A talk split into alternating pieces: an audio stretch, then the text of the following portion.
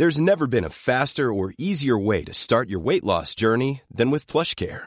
PlushCare accepts most insurance plans and gives you online access to board-certified physicians who can prescribe FDA-approved weight loss medications like Wigovi and Zepbound for those who qualify. Take charge of your health and speak with a board-certified physician about a weight loss plan that's right for you. Get started today at plushcare.com slash weight loss. That's plushcare.com slash weight loss. plushcare.com slash weight loss.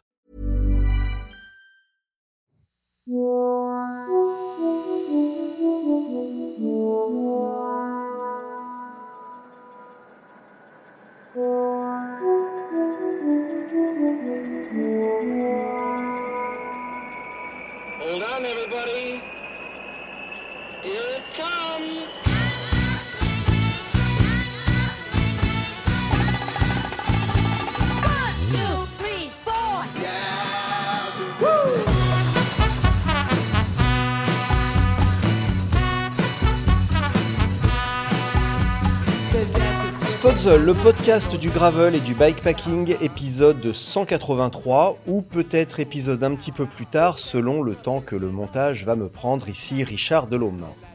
Dans quelques secondes, vous allez entendre la seconde partie du carnet audio de Steven Le Yarrick lors du Tour Divide.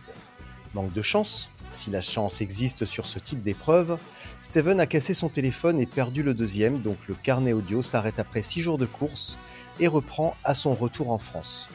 Steven est ici et nous racontera cette chevauchée à l'issue du carnet. Mais avant, Steven, est-ce que tu as envie de dire un mot avant de lancer le carnet audio? Bah merci. merci à toi. Et merci à tous ceux qui ont, qui ont suivi cette aventure euh, un peu spectaculaire pour moi. Seulement spectaculaire? Ouais, non, euh, ostentatoire, je dirais. Non, mais c'était, c'était assez drôle, c'était rocambolesque, mais c'est très bien. J'ai beaucoup d'adjectifs qui pourraient, qui pourraient, ouais, évoquer un- c'est, c'est ce long, ce long voyage, on va dire. Ok. Eh bien, c'est parti pour le carnet audio, deuxième partie.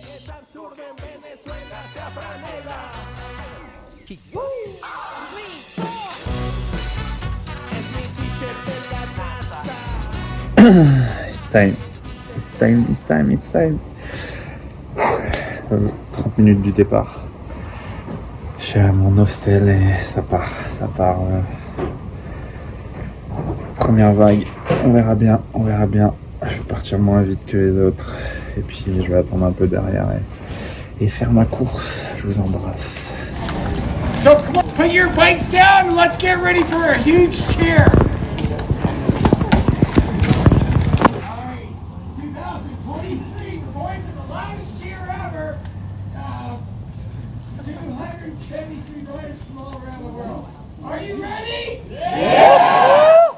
Yellow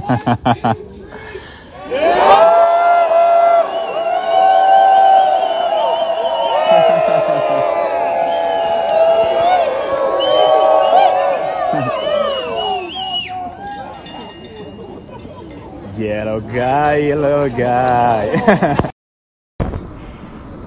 the legend, Lyle Wilcox, and every legend there. the fastest. And the crazy guy. Yellow guy, crazy guy, Salomon guy with big, very big arm. Huh? The solution for the beer is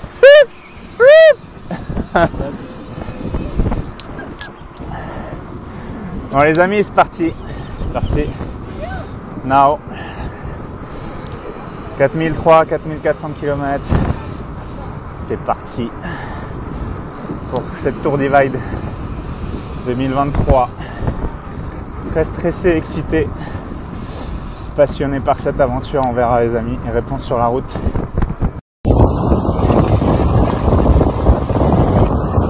Les amis, on a pris des couleurs. I did that in French, but I'm with my brother,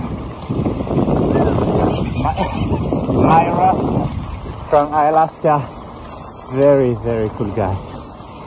Ah, I meet them in Canmore and we pass very, very beautiful week together.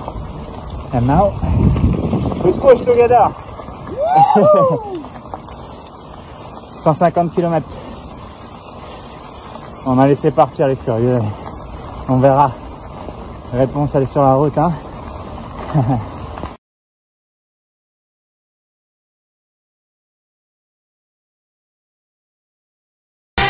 It's raining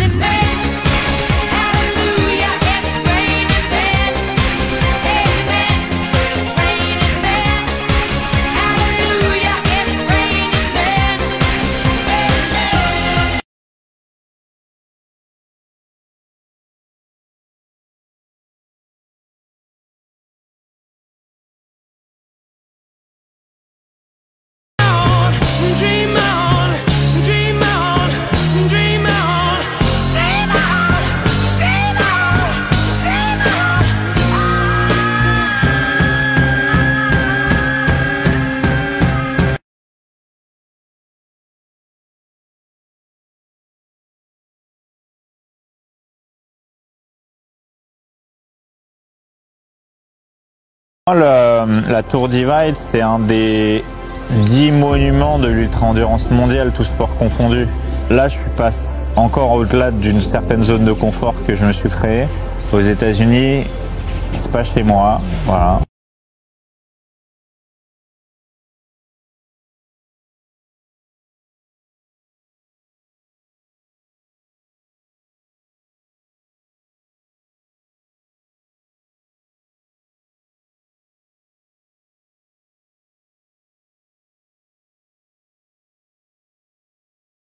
Almost ready.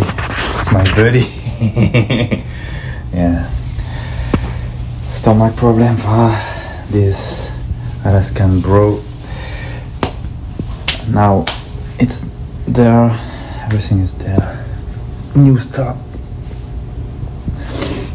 Maybe the next 50 kilometer are very difficult, but we are ready for everything now. Almost ready. It's my buddy. yeah. Stomach problem for this Alaskan bro. Now it's there. Everything is there. New stop. Maybe the next 50 kilometer very difficult, but we are ready for everything now.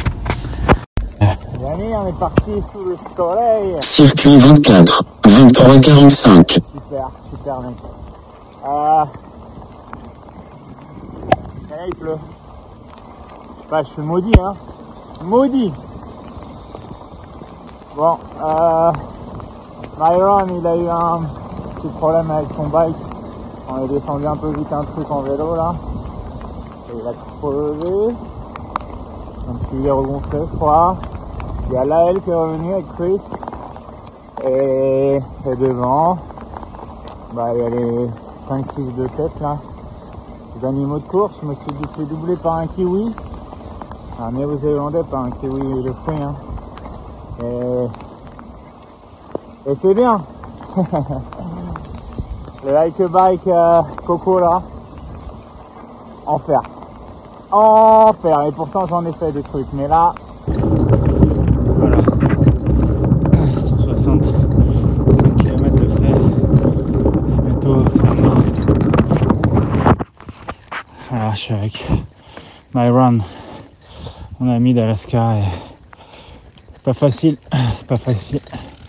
On a vu un grizzly tout à l'heure, mais là on est surtout dans Coco Pass qui est le truc un peu dur euh, de la première journée, un peu historique. Donc euh, voilà, attends, il y a une descente, je te laisse.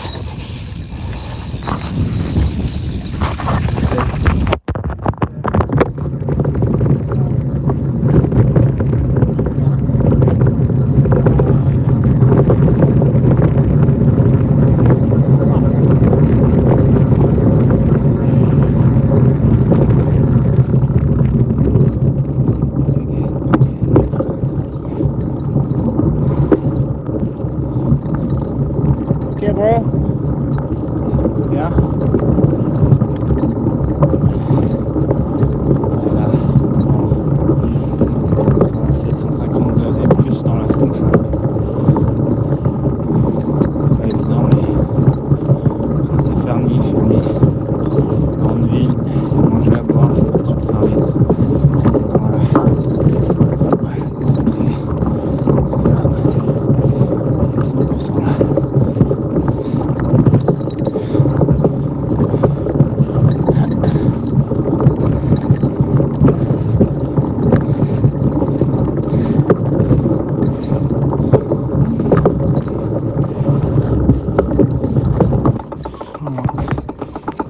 yo-yo. Quand tu Patient, hein, très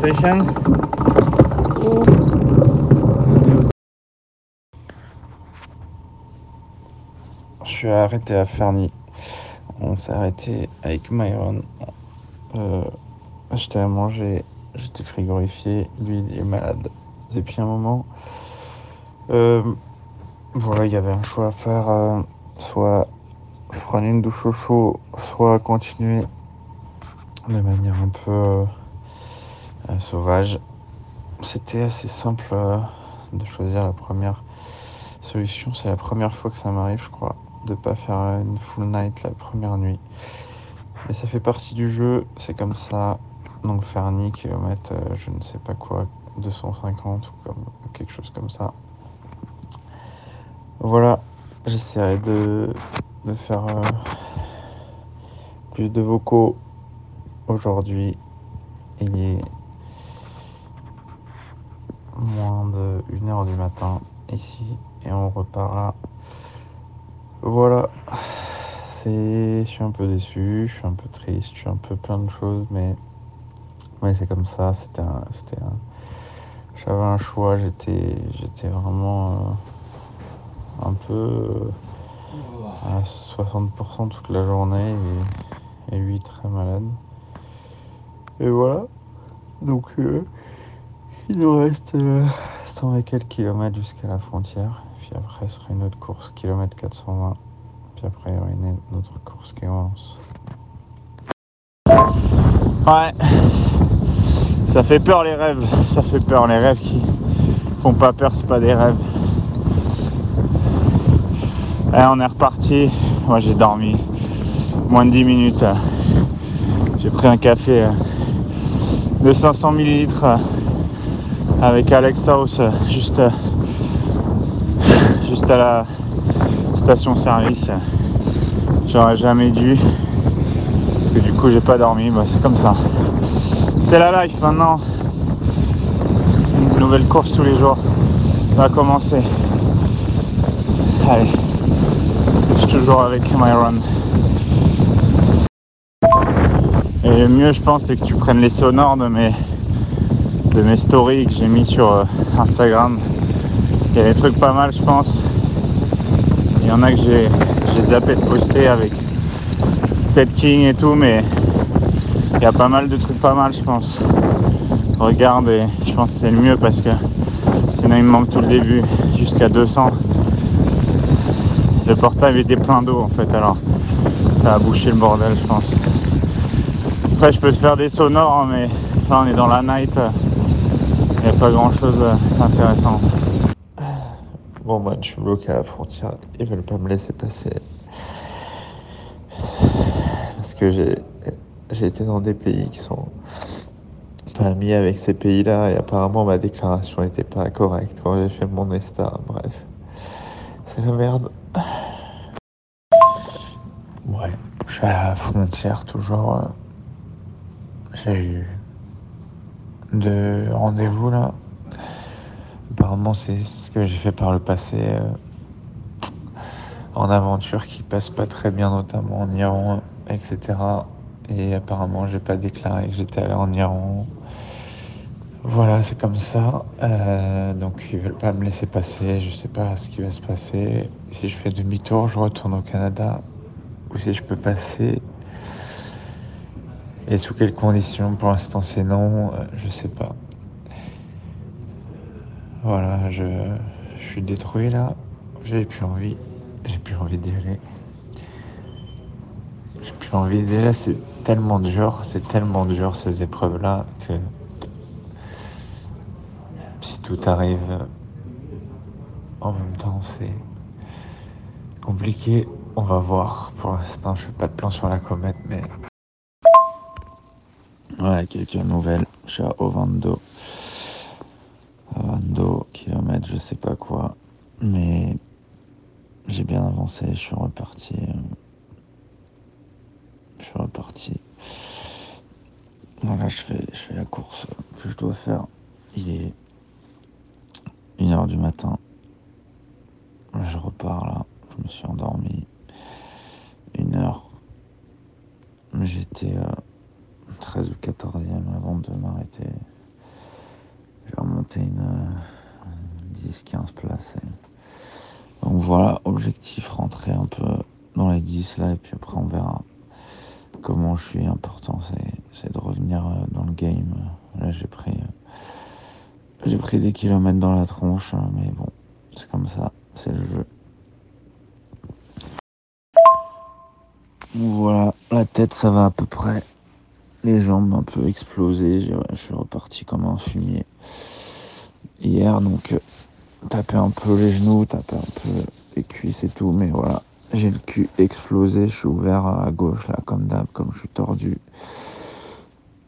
Et voilà, j'ai un peu les mains défoncées parce que je mets pas toujours des gants. Euh, j'ai un peu mal au dos, voilà. Mais euh, là ça va faire la nuit là, il est 1h du mat. Et puis voilà, on verra demain. Demain c'est un autre jour. Le soleil se lèvera comme tous les jours. Putain, c'est dur, hein. C'est dur. Putain. Ah, je il doit faire 4-5 degrés, hein. Pourcentage d'humidité de 250%. Mhm. Personne devant, personne derrière. Je suis parti au pire moment ou au meilleur, je sais pas. Mhm. Et il manque que ça se lève un peu dans 3-4 heures. J'ai envie de dormir à moitié. Ça c'est dur. Parce que ici il n'y a rien quoi. Rien de rien.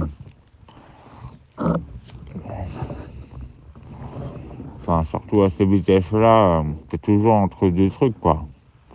Mais il n'y a pas beaucoup de- d'endroits pour dormir. L'endroit sec. Pour manger, j'en parle pas. Ça fait 200 km qu'on n'a pas vu un truc of food. Really important. Lots of drink, food. Have a time. Yeah. Yeah. Yeah, yeah. Yeah. Iron is on the front. Voilà. On est lundi. Lundi 12, 18h. Allez, longue journée, beaucoup de D+, pas très technique, mais grande piste physique, très chaud la journée, là il commence à pleuvoir. J'ai dû aller chez des, chez des gens choper un wifi, sinon je peux rien envoyer, je peux rien, rien faire, rien voir, rien savoir sur l'épreuve. Donc mon tracker déconne, apparemment il s'est mis en, en out of service vers 15h et depuis euh, ça marchait plus du coup. Voilà les gens s'inquiètent. Ça me fout la pression. Beaucoup de messages de pression de, de remerciements de passion. Merci à tous pour ça. C'est ça me fout les larmes ça me fout les putains de larmes pour une seule et bonne raison c'est que les amis je sais ce qui est dur je peux vous le dire vraiment j'ai eu mal dans ma vie. Mais là, ce que je peux vous dire, c'est que depuis l'épisode de la border, là, de la frontière, j'ai vraiment mal. Je suis obligé de me faire vraiment mal pour revenir dans le pipe. Et voilà, c'est le jeu. Hein, c'est... Maintenant, va falloir se battre. Il va falloir surtout être patient. Et là, j'ai pas assez de patience, mais je le sais. Je veux revenir top 10 avant mercredi. On est lundi. Je me laisse ça et, et voilà revenir avec mon groupe initial. La, la deuxième semaine, ce sera la vraie course qui commence. Quelqu'un qui m'est cher qui m'a dit quelque chose il y a 2-3 jours quand j'ai eu le problème. Tout le monde a ses problèmes. Tout le monde va en avoir mille des problèmes. Donc faut jamais lâcher, jamais, jamais, jamais, jamais, et croire. Croire. Parce que je peux vous dire que je me voyais déjà à Calgary, Calgary, France. Plus jamais j'aurais remis les pieds ici, je vous promets, parce que ça m'a fait tellement mal, on m'a jamais refusé une frontière de ma vie. Donc voilà, c'est encore là dans ma tête et dans mon cœur, mais ça changera bientôt. Promis, ça va s'ouvrir sur d'autres choses grâce à vous, grâce à vous tous. Vous êtes complètement dingues, les amis. Ne me foutez pas trop la pression sur mon WhatsApp personnel. Ça va, le moral est bon. Keep going, c'est juste ça. Comme ils disent ici, c'est tellement vrai. Faut juste euh, going, pushing. After, on verra. Hein Ah, Bonjour. Good morning. Mardi. Mardi 13 juin. Il est 10h du matin. Je suis dans un col, premier de ma journée. Très longue journée. Il n'y a pas de petite journée sur cette tour divide. Sur cette great divide. Ce parcours est physiquement très dur. Pas beaucoup de temps de repos, pas beaucoup de moyens de s'alimenter, d'acheter à manger, à boire, de s'apaiser, de dormir au chaud. Ou soit, il faut faire beaucoup de kilomètres. Alors hier, j'ai dormi le matin entre 6 et 8. J'ai séché, lavé séché mes fringues. Je suis reparti du bon pied. Cette nuit, je suis arrivé à. Je sais même plus.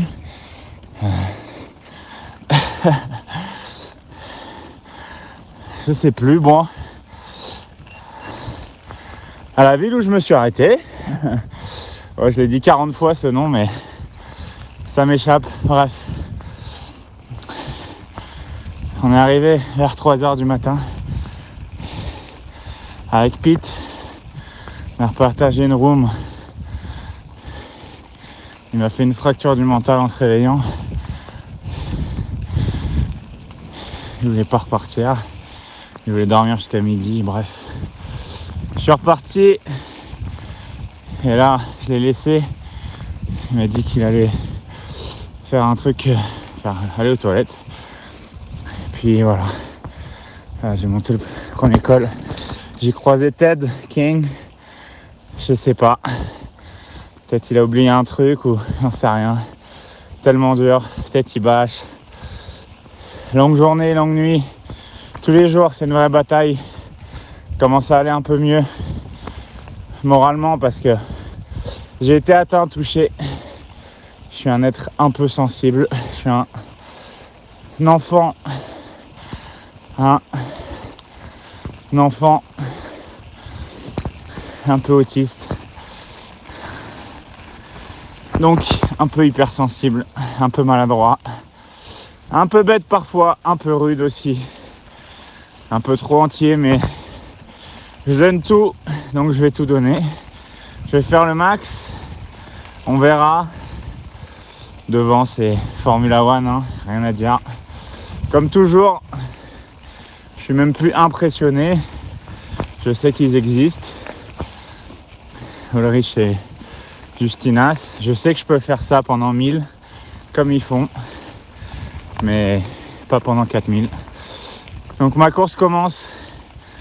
On est miles euh, 730 je crois. 1200 km je crois. Donc c'est parti. La vraie course commence. À mi-parcours au bout de 2000, 2200 bornes.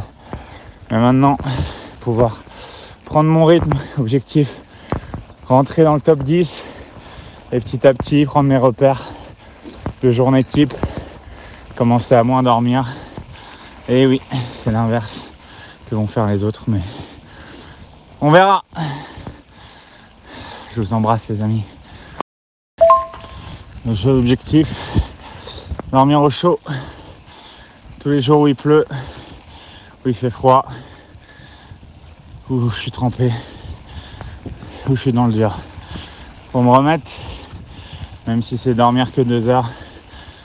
Et important de, reprendre pied. Northscape faisait l'inverse. Je dormais jamais, ou presque. Que des petites quantités. 10 minutes, 15 minutes, 30 max. Ce protocole, je l'ai. Je l'utiliserai pour la fin de parcours. Enfin, les 1500 derniers. Et on verra. C'est la vie. En tous les cas, je suis en train de passer le premier col. Je suis à 2226 mètres. Voilà. C'est parti pour une journée. On va faire 2000, 1000, 2000, 1000, 2000, 1000, 2005, 1005 et 2000. Allez Ah J'essayais de faire des insides un peu cette nuit. C'était marrant avec Pete parce qu'il a fait une Steven. Il commençait à péter des câbles, à crier tout seul. Il s'est mis deux caféines dans la tête. Ça, c'est vraiment très ricain, quoi. Il dit, ah, tu veux une caféine? Ah non, ça va. Un Red Bull et... Je sais pas si c'est mieux, mais... Voilà, allez Keep going. Ah, ça y est, je le, le nom de la ville. C'est Butte. Butte. B-U-T-T-E. Eh ben, on s'est bien buté. Allez. Ça s'arrête pas, il y a un peu tout à l'heure. Putain, en fait, ça a pas arrêté de monter depuis. Morning, morning. À 2003, 4. Ouais, je viens de reprendre. Caleb, il est 20h30 devant moi. Là, elle, elle a l'air fatiguée. Elle est dans la, dans la partie avant, avant de retourner dans les montagnes là. Et il y a pas mal de boue sur la, sur la Deep Road. Allez. Maintenant le goal c'est deux personnes par jour à rattraper, on verra. Je dis toujours on verra parce que j'ai pas de d'assurance de, de faire ce que j'ai envie de faire mais c'est le goal maintenant. Une, deux personnes par jour. Pendant 7 jours. Je suis donc on est 8, 9, 10e normalement. Dur, dur ce matin. Putain, dur. J'ai dormi deux heures, je pense. Deux heures, deux heures et quart. Je suis pété en 12. Là, elle devait dormir avec nous là sur le canapé. Et en fait, elle, elle s'est barrée. Elle a pris la cabine de de Bray, euh, de Chris. Et voilà. Bon, là, euh, l'échauffement, il va être euh, rude. Rude, rude.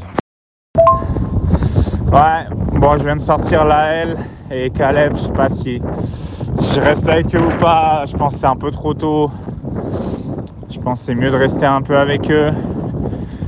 Discuter, rigoler. Franchement, on tape des barres de dingue avec euh, la L et franchement, ça fait du bien quoi. Ça fait du bien de rencontrer quelqu'un comme ça, franchement. Ça fait que 5 fois que je dis franchement, mais en toute franchise, c'est une fille incroyable et je suis très très surpris parce que euh, elle m'a dit des choses. euh, hier, quand je suis revenu sur elle, euh, j'ai été bouleversé quoi. En fait, elle a, elle avait suivi mes, aventures et tout ça, ça m'a touché parce que n'y a pas grand monde qui s'en est soucié. Et bref, chacun fait sa course, c'est normal. Mais moi, ça m'a touché parce que c'est pas n'importe qui. C'est une fille assez incroyable. Et euh, voilà, en tout cas, très content de passer du temps avec eux. Super bien mais je le savais déjà. Allez, keep going. Elle m'a dit, j'espère vraiment que c'est toi qui, qui va gagner. Et, après, elle, m'a- me l'a rajouté. Mec, avec tout ce que t'as comme merde, parce qu'on peut ajouter à la liste des petites merdes, que ma veste ne ferme plus. Fermeture éclair, je sais pas ce qui se passe. pas déchirée, rien, mais elle se ferme plus. Euh, du coup, euh, je vais devoir coudre un truc. Enfin bref, faire du bah du divider quoi. Mais mais ouais, c'est plein de petites merdes qui, qui s'accumulent et c'est comme ça, c'est le game. En tout cas, ouais, rencontre assez incroyable. Elle m'a invité chez chez elle au pluriel euh, après la course euh, avec Justina. Franchement, super meuf, franchement. Là, elle. N'hésitez pas à aller suivre cette fille, surtout d'ailleurs si vous êtes une fille, parce qu'elle a fait des, des trucs, des meetings assez incroyables pour et avec Rafa et euh, pour d'autres euh, d'autres plateformes également. Donc on a passé hein, le Montana, on est dans l'Idaho et bientôt le Wyoming. Là, ça va se durcir. Enfin, c'est déjà dur, mais là, ça va se durcir. euh, Il y a pas mal de vent. Après, Colorado, un peu plus facile, beaucoup plus à manger et à dormir. Et après, c'est parti pour le Nouveau-Mexique. Certainement le plus dur de ce projet. Ok. Je suis dans le tipi. Allez, ça repart mon vieux, ça repart mon vieux. Putain. Apparemment tout le monde a dormi là. D'après les infos que je vois, mais je vois pas les gens. Alors, faut m'expliquer. Le Wando Place, machin truc motorhome là, il était ouvert. Il y avait des clés pour les gars qui avaient payé, mais mais pas pour moi. Donc euh, voilà, impossible de réserver. Allez, ça repart. Je vais essayer de me refaire une petite santé. Une heure du matin. Salut les amis, je suis à Lincoln dans un motel. Ok, les amis, je suis à, Lincoln là. Je viens de me réveiller, j'ai dormi une heure et demie, deux heures. Je séché lavé, séché les fringues. J'essaie de repartir. Bon, on est à Elena.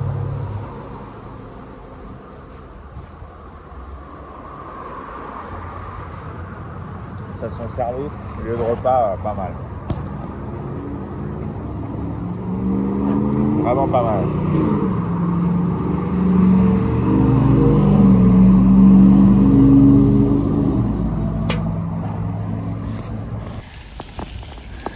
We are with Dan from California.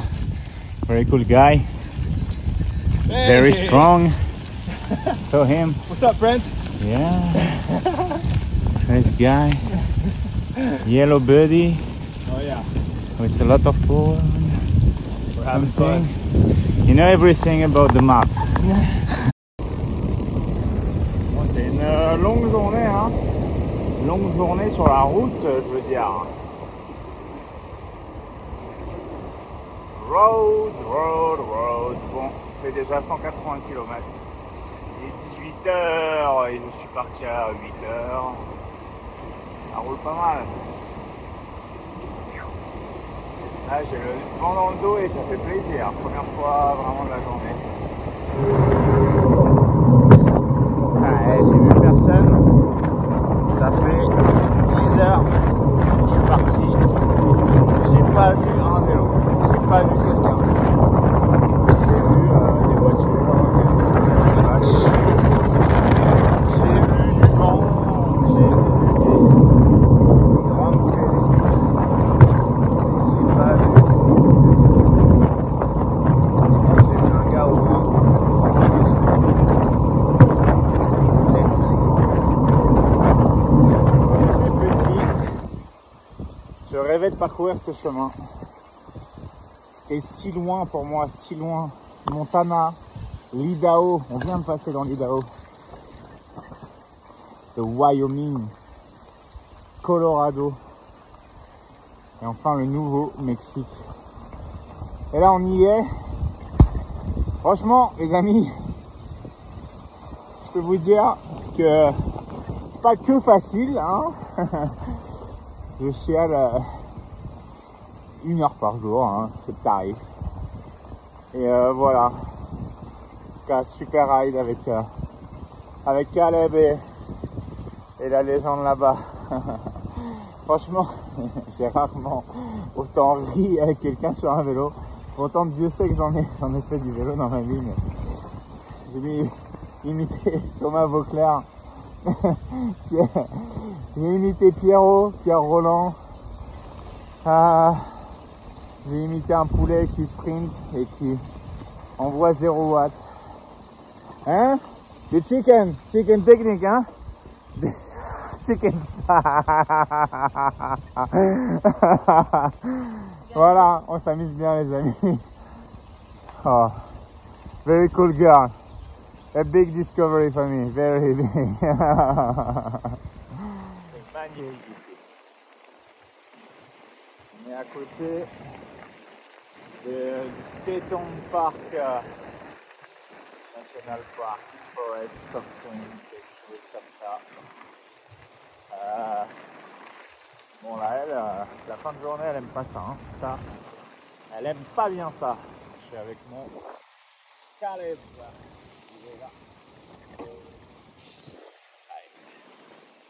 C'est parti pour un peu de nuit, pas mal de nuit même.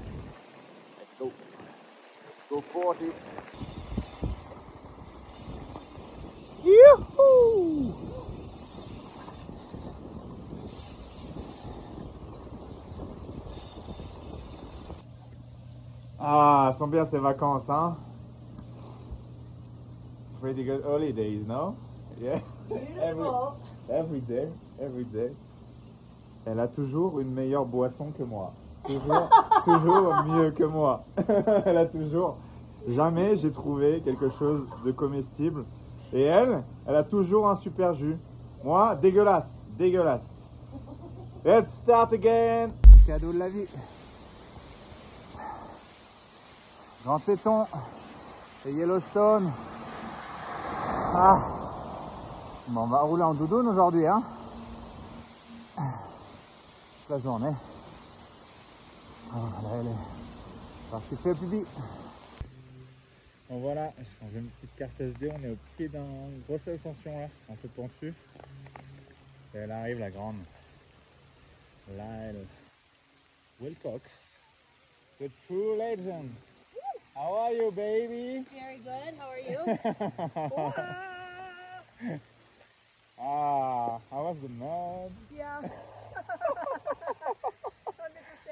100% doing this with my shoes. Yeah, I put some uh, wood, you saw, on the on the top of the climb.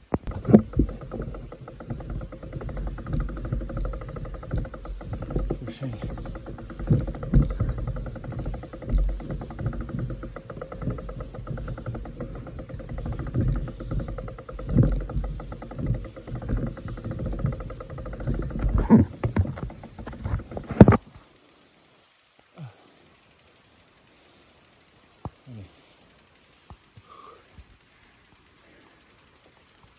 Ah, ah. Summit Il y a une passe. Une des dernières passes de la journée.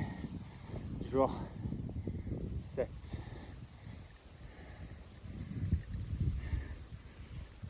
Ah. Magnifique. Les montagnes.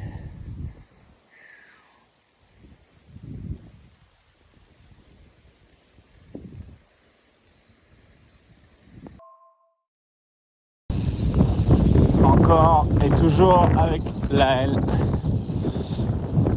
Jour euh, 8. Et une semaine qu'on est parti. On est parti exactement presque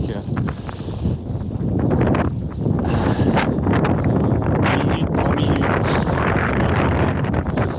Et euh, ouais, euh, ça fait quelque chose d'arriver bientôt dans le Colorado, de passer du temps avec cette fille que je connaissais finalement pas plus que ça, sauf à travers ses vidéos. Il est- elle est pas si différente. Elle est juste encore plus sympa, encore plus souriante.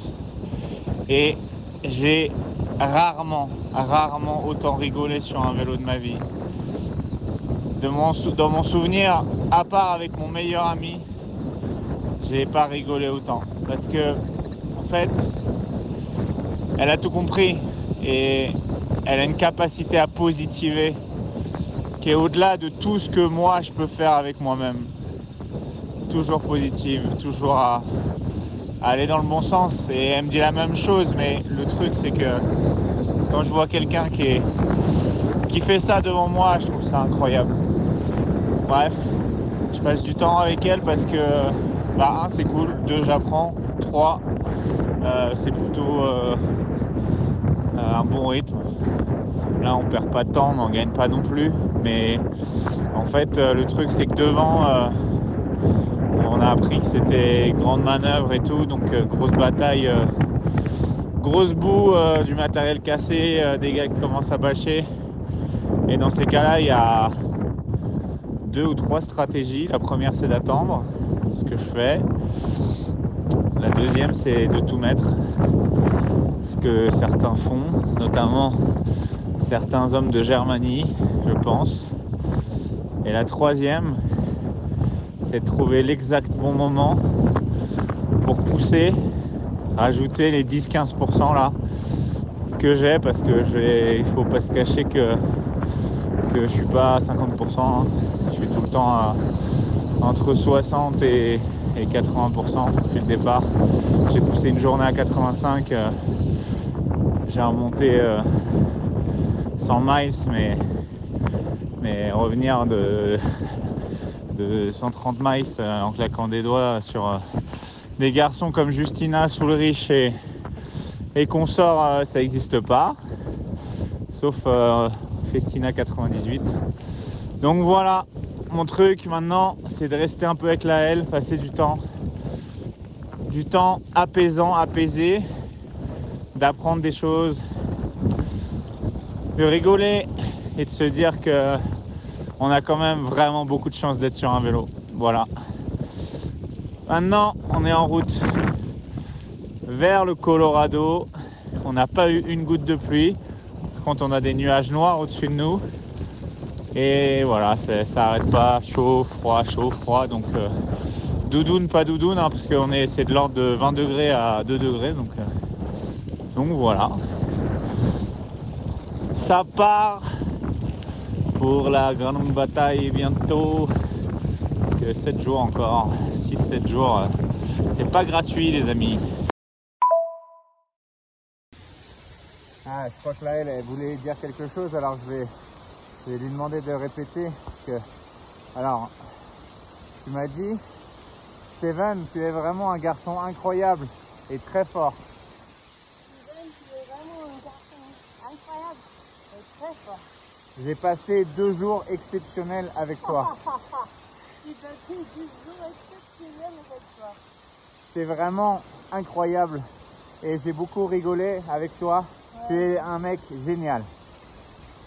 Tu es un mec génial, tu es beaucoup rigolé et c'est incroyable. Mais j'ai quand même des jambes, des chicken legs. Tu as quand même des jambes qui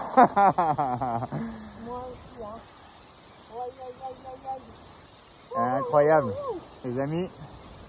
Franchement, aujourd'hui, c'est cool. Parce que hi- hi- hier, c'était dur. Chicken leg, yeah, the winter arrive. C'est 5 degrés là. Bon les amis, c'est trop cool de passer du temps. On a vraiment, vraiment passé du temps cool, facile. Et maintenant, on va se mettre un peu plus dans le truc, dans la course. Et on verra what happen. Woo! Ah, take care about you. Alors là, Steven, tu as gagné le de bike. On commence maintenant. On commence. Moi, je suis domestique. Domestique. Ouais. Yeah, she, she walk well, hein? moi, je- Very well. Easy ride for Lyle Wilcox. The legend. For the... New fresh snow in Yeah. the mountains. Yeah, like ice cream. Ice cream on the mountain. Maybe negative two degrees right now. Oh, fuck, yeah. Fucking cold. We are but ready. we are happy. Yeah, happy with the smile. And we have some barbecue. Oh no. C'est barbecue. And the mouse, everything.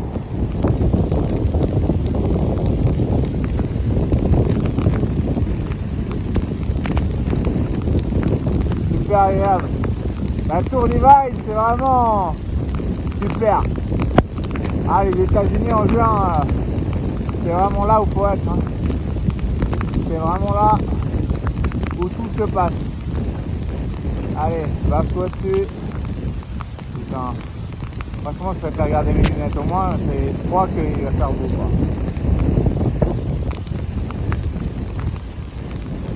And the rain don't touch the legend Lyle Wilcox. Never. Never. He's waterproof. Completely waterproof. Voilà. Et ben, c'est une super journée aujourd'hui. On était plutôt bien parti. Hein. Et là, on prend dans la gueule. Aïe aïe aïe. Ah yes. So easy. Easy, easy ride. Morning ride, social ride today. Yeah. Yeah, yeah, we make coffee ride. Every morning, like Wilcox in Pindale. Hi. We are just two today, but maybe tomorrow three. oh fuck. J'ai même pas fait de story avec, avec la légende Chris Burkhardt. Je suis vraiment, vraiment un con. Je ralentis ou pas? Franchement, c'est vraiment nul. Mais bon, il n'y a pas que le social media dans la vie, il y a aussi le social. Bon, je vais pousser, hein. On va voir, ça pleut devant là fort. Il me reste 60 bornes avant le dodo. Et après, on verra.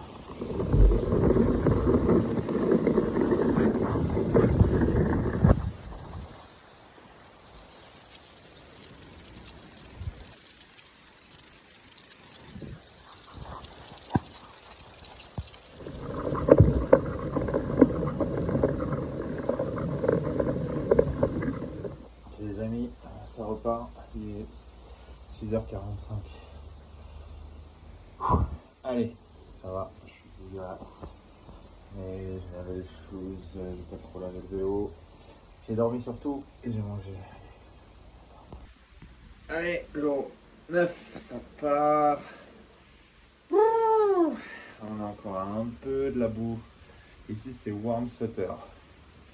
Ah Allez, je suis dégueulasse. Dégueulasse.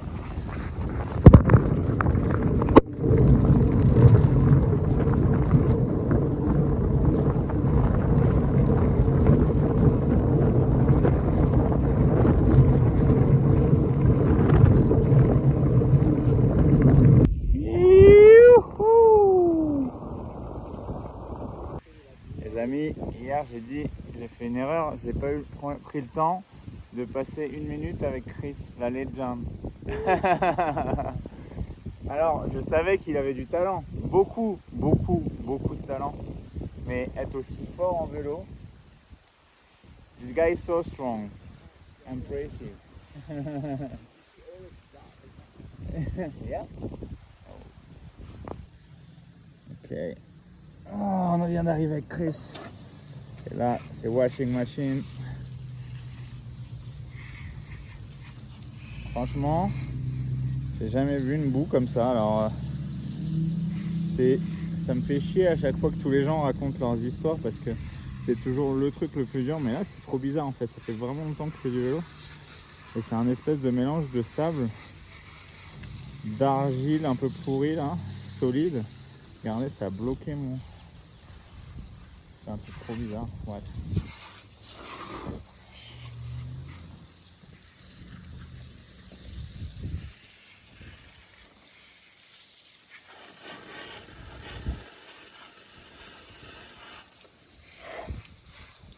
Crazy.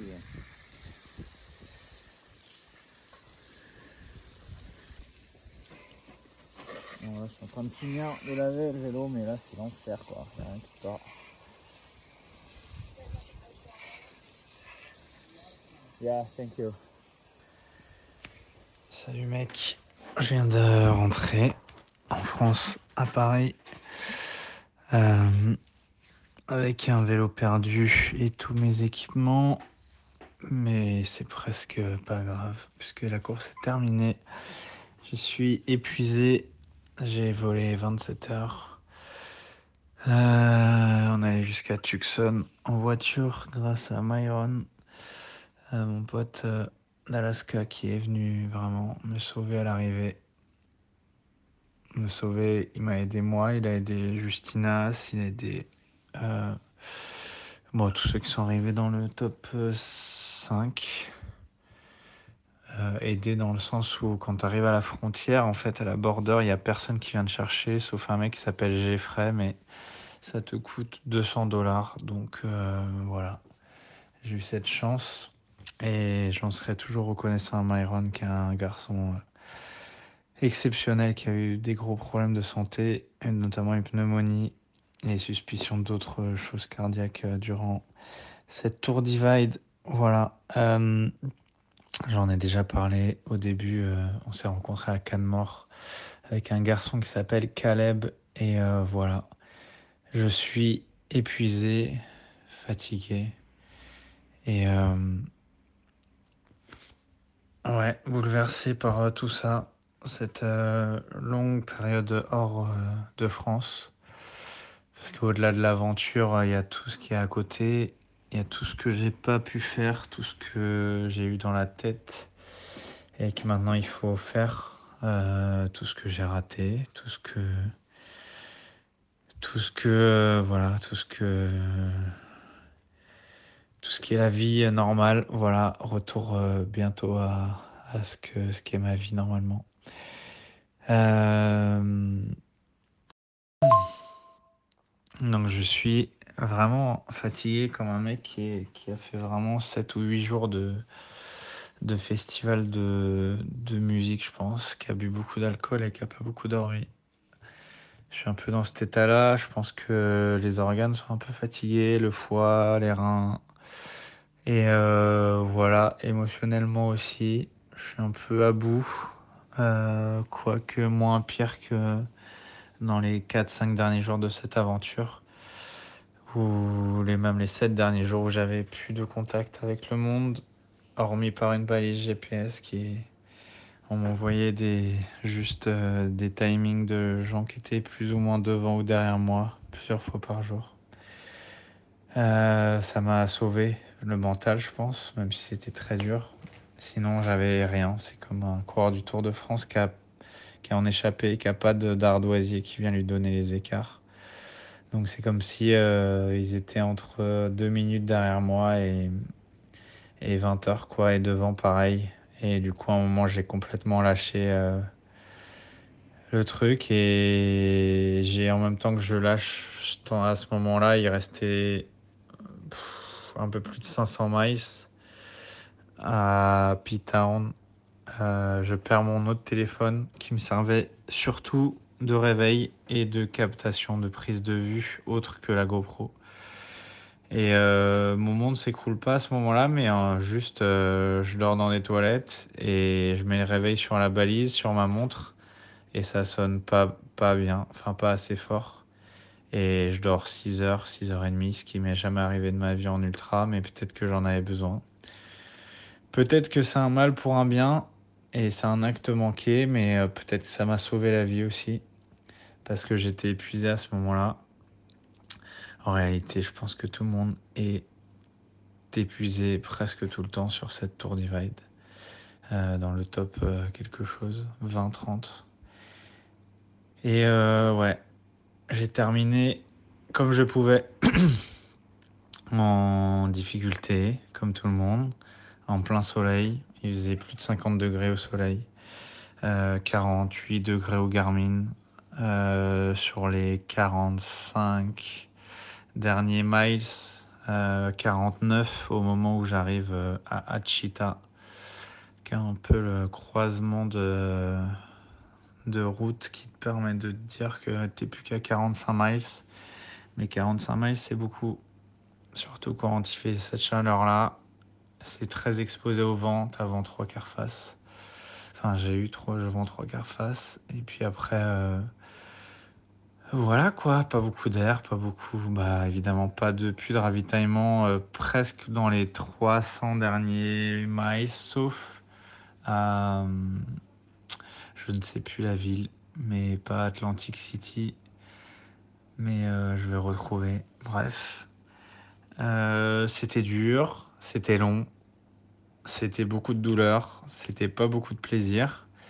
Et je dis pas tout ça pour dissuader les gens, je dis juste ça avec pure sincérité. J'ai vraiment pas pris beaucoup de plaisir sur ces, sur ces sept derniers jours. Euh, j'ai eu beaucoup de problèmes avec mon vélo sur les dix dernières journées. Je pense que beaucoup de gens, euh, Justine peut en témoigner puisqu'il a fini avec une seule pédale et une seule vitesse. Mais euh, voilà, j'ai vécu euh, une, on va dire, une certaine euh, forme d'enfer et, et voilà. Mais ça fait partie du jeu. Je, je suis reconnaissant de la vie pour ça parce que j'ai appris beaucoup, j'ai reçu beaucoup de leçons. J'en ai pris plein la tronche, mais euh, ça fait partie du game. Là, je suis un peu bouleversé, je suis un peu abîmé, je suis un peu. euh, Ouais.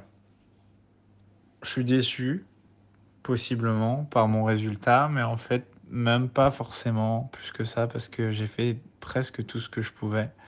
J'ai fait des erreurs. Euh, J'aurais pu en faire des dix fois pires. Certains en ont fait des bien, bien pires, comme Justinas. Euh, j'ai pas eu beaucoup de chance. Euh, Ulrich en a eu énormément. Il termine avec un vélo en état presque normal, avec des pneus absolument slick. Euh, il crève à 1,5 km de l'arrivée, crevaison lente. Voilà, ça arrive, c'est comme ça. Il y a des moments où, où on a vraiment la win, il y a des moments où on a vraiment la lose. Moi, je dis pas que j'ai eu la lose, mais j'ai eu, euh, j'ai eu ce que je devais avoir, quoi. Beaucoup de leçons, beaucoup de prise de conscience. Cette, semaine de, cette dernière semaine m'a permis beaucoup de, de retour à moi, retour à mes envies profondes. Voilà, je pense que je ferai pas ça plus de 5 ans. Voilà, on est en 2023. Je pense que avant 2030, j'aurai arrêté tout ça et j'aurais tourné cette page d'ultra endurance puisque c'est c'est trop dur. C'est trop dur pour moi en tous les cas. Ça va trop loin. C'est beaucoup, beaucoup, beaucoup d'engagement physique, mental, financier. Ça m'a coûté très cher, comme à tout le monde. Et, euh, voilà. Après, est-ce que, est-ce que ça a du sens? Peut-être. Est-ce que ça a assez de sens pour euh, tout ça? Je ne sais pas. Je suis fier de moi. Je suis fier de tout ce que j'ai fait. Je suis fier euh, de mon parcours. Je suis fier d'avoir engagé des gens autour de moi. Je suis fier d'avoir donné un petit peu d'envie à certains, un peu de niaque à d'autres, un peu d'émotion à, encore d'autres. Mais je reviens ici avec, euh, l'envie de faire, toujours, avec euh, un dernier objectif cette année qui sera la Silk Road. Déjà, je vais me remettre émotionnellement, accepter d'avoir fait ça. Je pense que c'est vraiment le sens de cette aventure, c'est certaines formes d'acceptation, ou en anglais d'acceptance. Et, euh, et c'est la vie. Voilà, j'ai rien à dire de plus que ça. J'ai beaucoup de rushs vidéo qui montrent vraiment l'intimité de cette course, pas que pour moi, parce que j'ai passé du temps avec des garçons et des filles comme euh, Chris Burkhardt, euh, Lyle Wilcox, avec Joe un peu, Joe Nation, qui est vraiment la surprise, je pense, de, de cette Tour Divide qui a fait, je pense, quasi la course parfaite. Et voilà, devant, ils étaient une jambe au-dessus, je pense, mais euh, après, on peut toujours refaire la course 112 fois, la frontière, le machin, le truc, mais la vérité, la vérité, elle est à Antelope Wells, à la frontière, à, à la grosse barrière, et puis, et puis basta. En tout cas, merci pour tout, Richard. Merci à tous.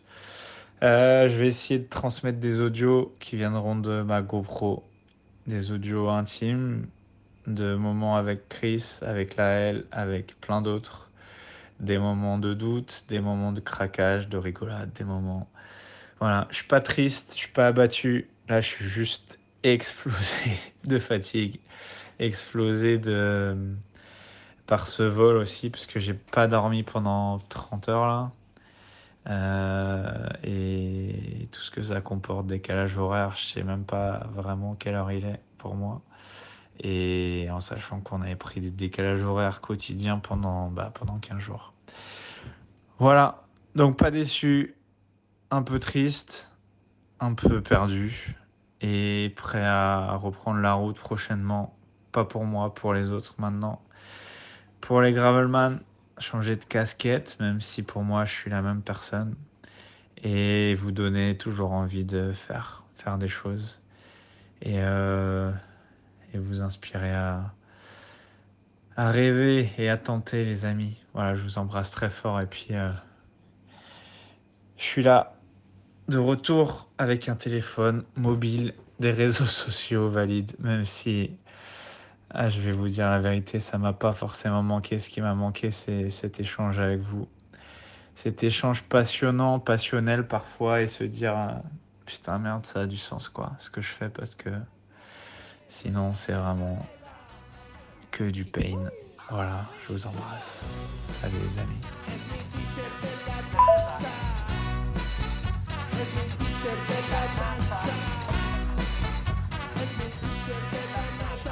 Voilà, donc, bah ça évidemment je vais le couper, hein, euh, c'est pas la peine. Yes. Plusieurs nuits et plusieurs jours après ton retour, bah, quel est le sentiment qui prédomine maintenant? Euh, Dans le carnet, tu parles de déception.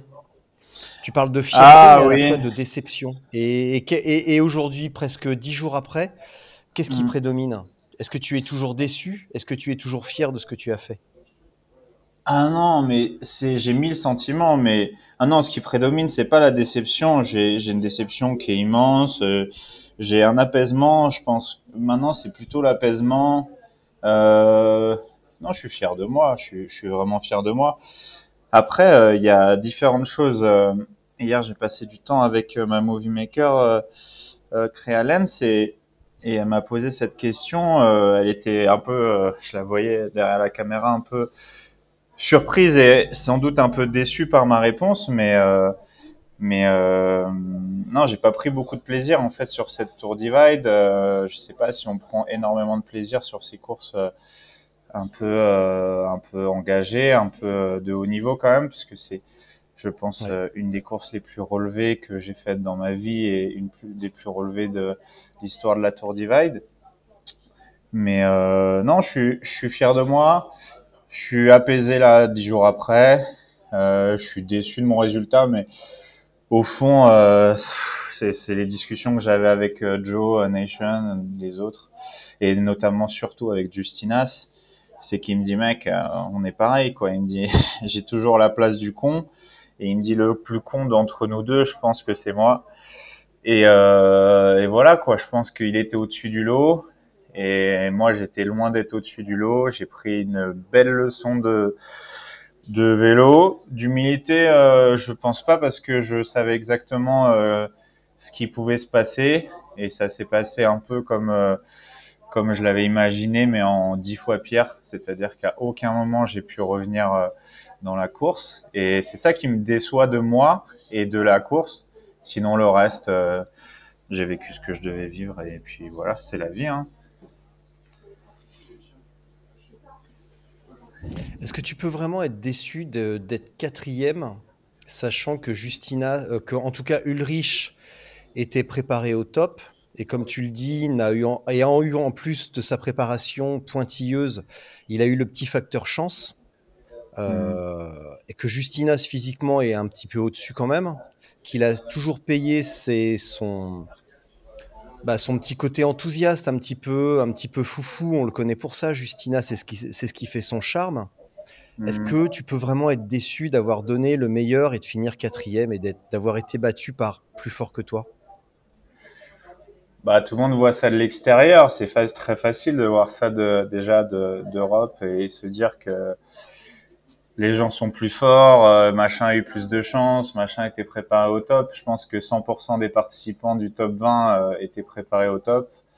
100% avaient choisi le meilleur matériel possible, 100% avaient la meilleure préparation physique et le calendrier qu'ils voulaient. Les discussions que j'avais avec Justina, à J-2, c'était euh, euh, mec, je me sens fatigué. Euh, je pense que je suis beaucoup moins fort qu'il y a un mois et demi.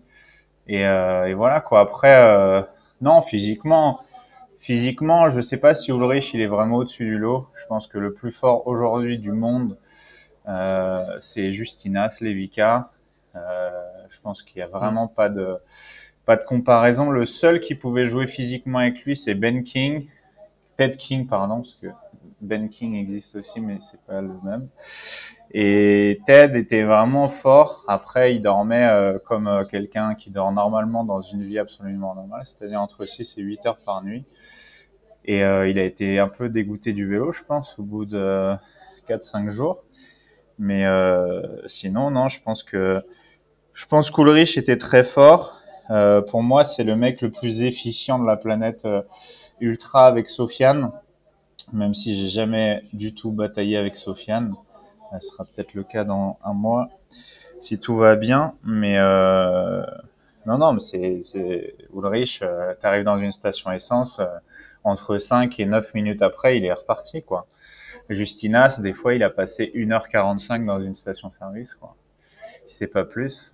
Et moi, pareil.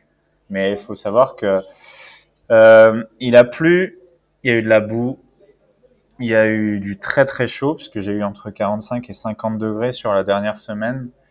Euh, il y a eu toutes les conditions les plus pourries qu'il pouvait y avoir, et surtout il y a eu toutes les conditions. Et pour avoir discuté avec Laëlle assez longuement, c'est la première fois sur ces cinq participations qu'elle a toutes les conditions euh, chaudes, froides, boue, machin, dégueulasse, et euh, de l'humidité dès le départ.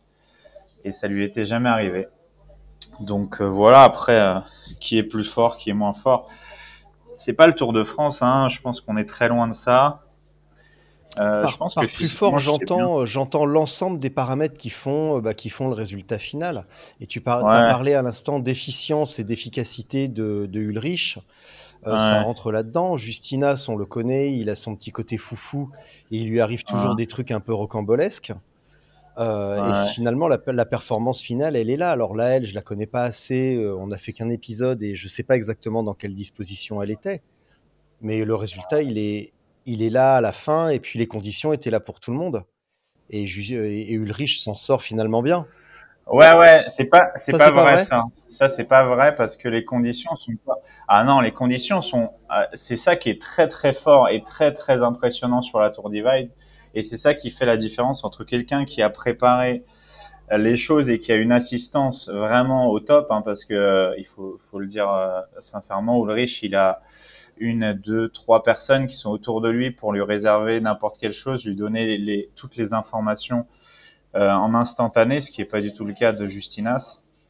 Ce qui a été mon cas clairement pendant cinq jours, même si c'était pas les informations que je devais avoir et que j'avais pas de puce, donc euh, j'ai- en fait j'avais rien. J'avais juste de deux trois infos euh, du genre euh, t'as un hôtel dans 80 miles où je recevais le message quatre jours après parce que j'ai des fois j'avais du wifi euh, Mm. une fois tous les trois jours. Mais euh, non, Ulrich il est il est au top, hein, il y a pas à dire. Hein, il a il avait un très beau matériel, il avait une très bonne équipe autour de lui, un très beau community manager, et c'est très bien pour lui. Euh, euh, humainement, j'ai pas eu euh, vraiment le le- le- l'échange que je voulais avec euh, lui. Euh, J'en ai même pas eu du tout. Je pense que personne n'en a. Euh, et le reste, euh, c'est la tour divide, quoi. Donc, en gros, si tu passes 5 heures après, tu peux avoir une route sèche. Moi, ça me faisait rire au début quand les gars me disaient ça et, et surtout la L qui m'a expliqué comment ça se passait au niveau de leur, ce qu'ils appellent le peanut butter, là, la boue. Tu passes 5 heures après, tu as une route sèche, quoi. Et tu passes au pire moment, mais tu es bloqué pendant 24 heures, quoi.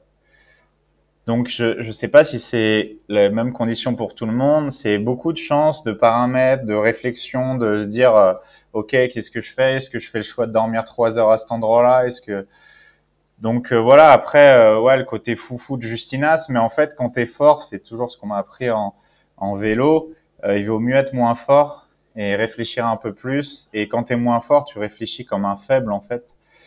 Et quand tu es plus faible, bah tu tu réfléchis à l'économie. Justinas, il a tout explosé. Euh, vraiment, hein, c'est. Je pense que j'ai rarement vu quelqu'un finir avec une seule pédale une course euh, de ce type. Mais quand j'ai vu son vélo avec une seule pédale, j'avais pas capté euh, l'ampleur du bordel. Mais il est complètement barjot, quoi. Franchement, il, il a fait n'importe quoi, hein, comme d'habitude. Mais là, c'était un niveau au-dessus. Et il avait une pédale au-dessus de tout le monde. On a discuté. Et lui, c'est même pas dégoûté du vélo. C'est, il est, il a été abasourdi. Il avait même pu. En fait, on avait le même sentiment à l'arrivée. C'est plus jamais la Tour Divide. Et euh, deux, euh, nonsense quoi. Zéro plaisir, zéro zéro plaisir. Maintenant, ça change, ça reviendra. Je pense que j'y réfléchirai, mais ça coûte très très cher. C'est très très dur. C'est très long. Tu te fais beaucoup beaucoup chier. Il faut vraiment avoir envie d'être tout seul pendant très longtemps. Et il faut savoir vraiment que tu vas te faire chier, quoi, parce que je me suis déjà ennuyé dans ma vie sur un vélo, mais c'est, enfin, c'est chiant, quoi. C'est vraiment chiant, franchement. C'est nul de dire ça, et, et ma movie maker a été choqué quand je disais ça hier, mais c'est, c'est des temps tellement longs, mais tellement chiants. Heureusement que j'ai été avec la L ces moments-là, parce qu'il y, a- eu beaucoup de moments avec elle où on a beaucoup, beaucoup rigolé, avec Chris Burkhardt aussi. Famous euh, photographe euh, d'Instagram, mais pas que, euh, qui m'a un peu euh, vraiment étonné parce que c'est c'est pas exactement ce que j'attendais de cette épreuve et de cette Tour Divine, mais c'est non c'est étonnant. Après, quand tu l'as fait une fois, je pense que tu as appris ce que tu devais faire pour la prochaine fois, mais ça coûte cher pour euh, un essai quoi.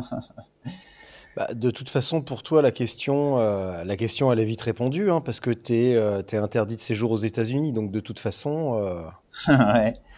Ouais, j'ai signé un papier qui m'interdit de revenir sur le territoire américain forever. Il me l'a fait répéter trois fois. Il me l'a répété trois fois, le mec en face de moi. On ne peut pas aller aux États-Unis trois fois par an, hein, mais, mais peut-être de, d'enlever ce drapeau sur mon nom, quoi, parce que exactement pour ce sujet-là que j'ai craqué complet et pas que passer des frontières dans ce monde à la vie, quoi. Après, c'est comme ça, chacun cas, pense comme il veut. dans, enfin, dans le carnet audio, tu parles de, dans le second que l'on vient d'écouter, tu as parlé d'actes manqués.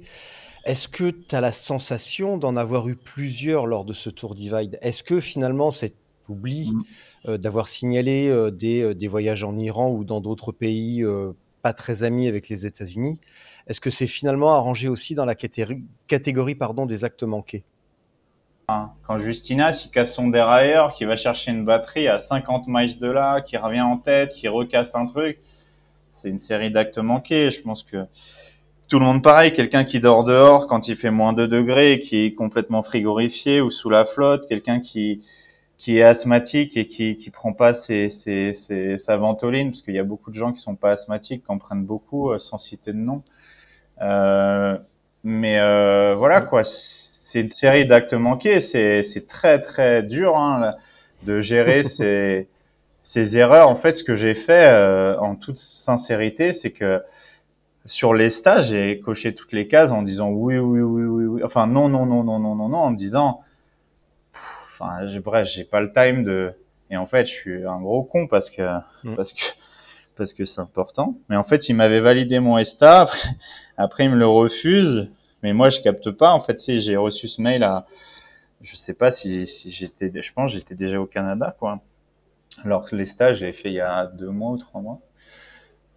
Et j'ai pas capté, quoi. Bon, c'est comme ça.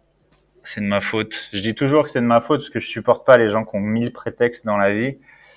Mais euh, 4 heures, euh, 4 heures à la frontière, c'est entre 70 et 100 miles, quoi.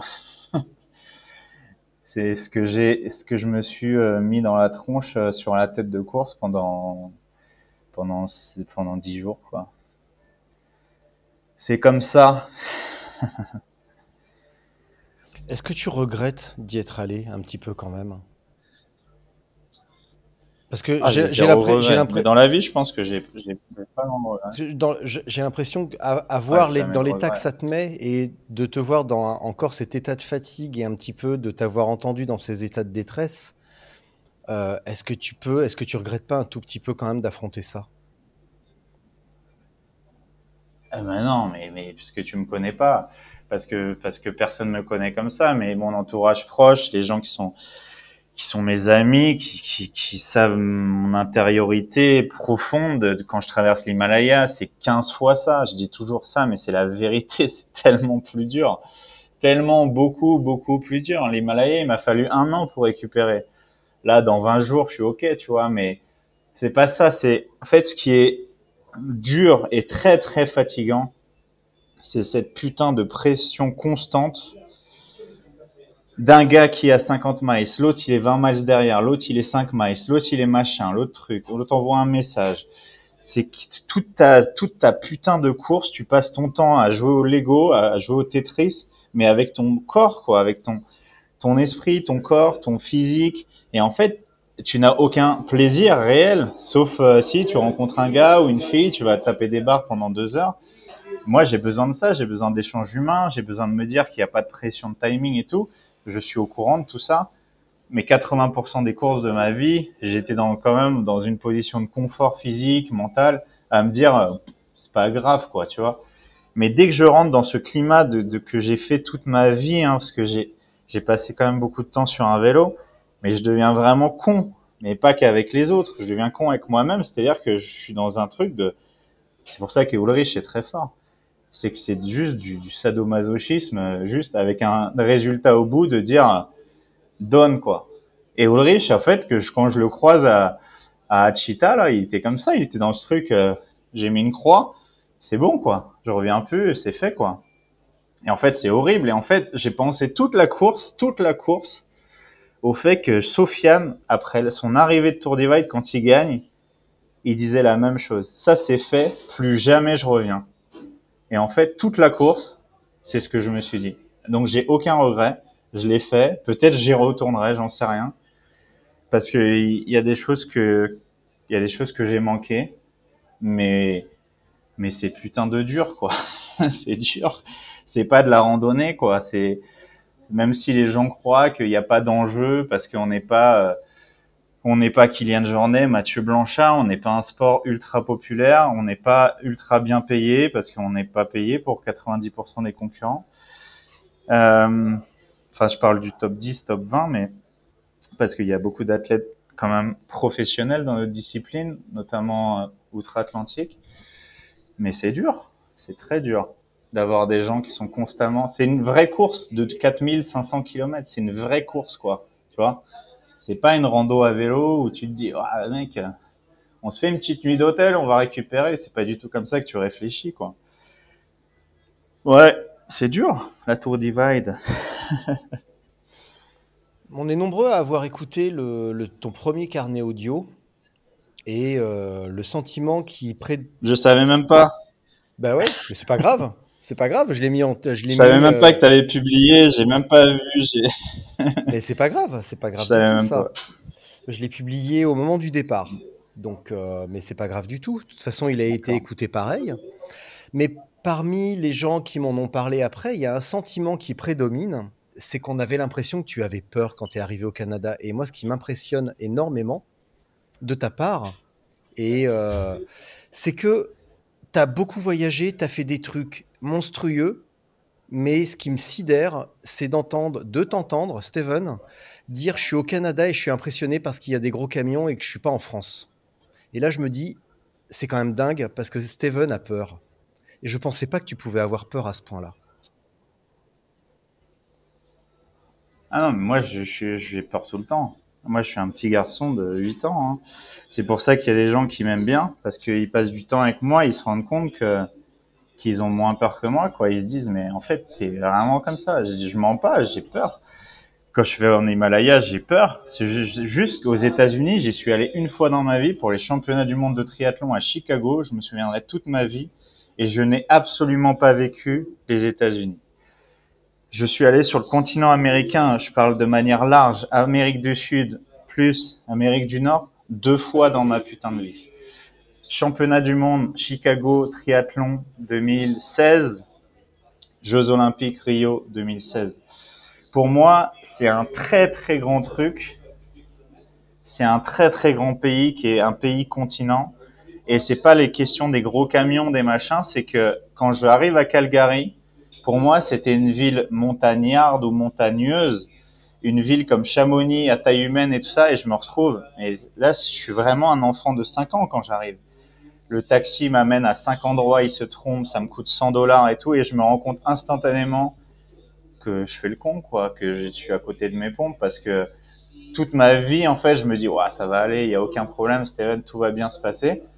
Et instantanément, je suis bloqué en bas du building. Je suis hébergé dans un putain de building de je sais pas combien d'étages. Zéro plaisir, quatre chambres dans le truc. Ça me coûte 60 dollars par nuit, donc rien du tout pour là-bas. Je passe deux jours. En bas, tu avais des toxicomanes. Hein, je caricature pas du tout. Hein. Toxicomanes, en fait, c'était le quartier des toxicos. Et ils se mettaient du crack toute la journée et toute la nuit pendant mes deux jours de présence. Et là, je prends mon téléphone et je dis, là, faut que je parte, quoi. Et je regarde comme un connard comment aller aux États-Unis. Et j'aurais dû le faire parce qu'au moins, j'aurais gagné du temps. Comment aller aux États-Unis le plus vite possible en vélo. Et je prends la route du sud, que des camions, que des voitures et l'enfer, quoi. C'est comme si tu prends l'A86 avec des gros trucks parce que, évidemment, j'en avais déjà vu dans ma vie, notamment en Namibie et tout ça. Mais là, t'as zéro, zéro, zéro plaisir. Et je suis descendu 110 bornes, première ville, je dors là, horrible, horrible. Un motel où t'avais que des mecs qui étaient défoncés. En fait, c'est ça, je savais pas que ça abritait les motels que des drogués ou des prostituées. Enfin, je caricature vraiment, mais on était vraiment pas loin de ça. Tout le monde est explosé. Je mange dans un chinois euh, hasardeux euh, et je continue de descendre. Je vais jusqu'à Ferny, où là, je commence à prendre du plaisir et tout. La nuit avant Ferny, il y a une bagarre dans mon hôtel, les mecs explosés, bah, l'alcool, mais je, enfin bref, je m'en fous, mais ils faisaient ce qu'ils voulaient, mais je me réveille, parce que j'avais le décalage horaire, 3h30, j'ouvre ma porte, le gars me ferme la porte sur la main, genre, euh, laisse-nous, laisse-nous nous bagarrer et tout. Je dis, mais qu'est-ce que je fais là, la... Dans ma tête, je dis, mais Stan, c'est une blague. La prochaine fois, c'est une blague, c'était avant la course. Maintenant, il faut que tu, il faut que tu voyages avec Nasser Boigny, hein. là au moins tu seras tranquille. Hein. Ah non, mais moi j'ai pas du tout peur, tu sais, moi je c'est ça qui me fait euh, qui m'étonne en fait, c'est que tu as grandi alors certes à la Courneuve euh, etc. et je suis je suis étonné quand même de te, de te voir impressionné d'avoir peur et de de, de, mais c'est pas mon de, monde. De, de, te je te voir parle de complètement mec. en décalage. Je parle de skinhead. Ouais, à la Courneuve, attends, c'est pas, c'est pas Disneyland là. Mais c'est pas mon monde. c'est Disneyland là. Je te parle de. Mais non, mais c'est pas mon monde. Je Non, mais qu'est-ce que tu foutais Ouais, dans, qu'est-ce c'est que pas tu mes foutais potes. dans un, de- C'est pas mes potes avec qui j'étais qu'est-ce que tu foutais dans un environnement pareil? Pourquoi t'as pas trouvé des. Mais il est super Bah oui, cet hôtel. Mais ah il bah est ouais, ça super. avait l'air génial. Mais j'en sais rien parce que mais j'allais pas mettre. Mais non, mais j'allais pas mettre 200 dollars dans un hôtel pour dormir 4, 5 Ah bah oui. heures. Tu vois, j'ai dormi 4, même pas. Je dormais parce que j'avais le décalage horaire. J'allais pas mettre 200 dollars. Il y en a plein qui le font. Je le comprends très bien. Ils ont les moyens. Je n'ai pas du tout les moyens de mettre des hôtels de 200 à 450 dollars parce qu'il y en avait même jusqu'à 1000 dollars Mm. jusqu'à Ferny. Mais t'hallucines. Tu vois les prix. Tu regardes la map. Ah, tu dis c'est pas possible. 475 dollars. Et tu regardes le truc. Et tu dis mais c'est un Formule 1. Et en fait, c'est le, game, en fait. La vie est plus chère. Et ça, j'avais pas du tout mis dans ma tête, tu vois. Et je, donc, je prends des trucs à 70 dollars. On m'avait prévenu, tu vois, mais ça, c'est tout à fait normal. Bagarre dans la night et tout. Putain, les gars cassent tout. Je repars, direction Ferny, où je m'étais mis une map un peu euh, engagée, comme j'aime bien, un peu à la Gravelman, mais un hike bike de 6 heures, où il y a un espèce d'ours qui était genre un, un grizzly, pardon, parce que c'était du caca de grizzly, même si je pense que à la fin, je faisais plus la différence, où je fais un hike bike dans la neige, qui dure 6 ou 7 heures, où je me tape des barres, je redescends, je vois un espèce d'elk, enfin, comment, comment on appelle ça, un, bref, un espèce de cerf, mais sans cornes, là. Et on me dit que c'est hyper dangereux, plus dangereux que les ours, et je le filme comme ça, comme un gogol à 20 minutes de Ferny. J'arrive à Ferny, et après tout s'apaise un peu. Et après, je remonte la, la Great Divide jusqu'au départ, où je, je vois Caleb que j'ai rencontré après à et tout. Là, la vie est plus simple. Avant le départ, là, c'était plus cool. Cannemort, je vois Laël, je vois, je vois, je vois Myron aussi, le mec d'Alaska. Enfin, Caleb et Myron et, et, et sont tous les trois dans Courage. Mais avant, euh, c'était une blague. Je dis, mais c'est une blague, quoi. Mais le vrai touriste français qui fait du vélo au Canada, mais ça me ramenait à mes premiers voyages en bikepacking où je, je me mettais dans la merde et j'adore ça, mais, mais euh, la merde aux États-Unis et Canada, ça coûte cher, quoi. Alors, côtoyer euh, Ted King, Alex Haus, tout ça, ça fait quoi? Côtoyer, c'est pas, pas forcément ses idoles. Je sais que t'aimais beaucoup Ted King euh, quand il était coureur. Je crois que tu me l'avais dit une fois. Et, et de voir que finalement, toi, tu finis, tu fais quatrième. Ted King Mhm. abandonne. Alex Haus, euh, je crois qu'il finit bien, bien loin. Mhm. Euh, Laël a eu pas mal de soucis aussi. Et dans le premier carnet audio, tu étais en admiration devant tous ces athlètes en disant non, Ah non, zéro, zéro admiration. Zéro admiration. Non, non, beaucoup de respect, zéro admiration. C'est Oui, des, des respect, gens bien sûr. qui j'ai du respect. Non, non, Ted, Ted, Ted et, et Alex, j'ai couru avec eux. Alex, il était à la Pomme Marseille et je l'ai même battu au sprint.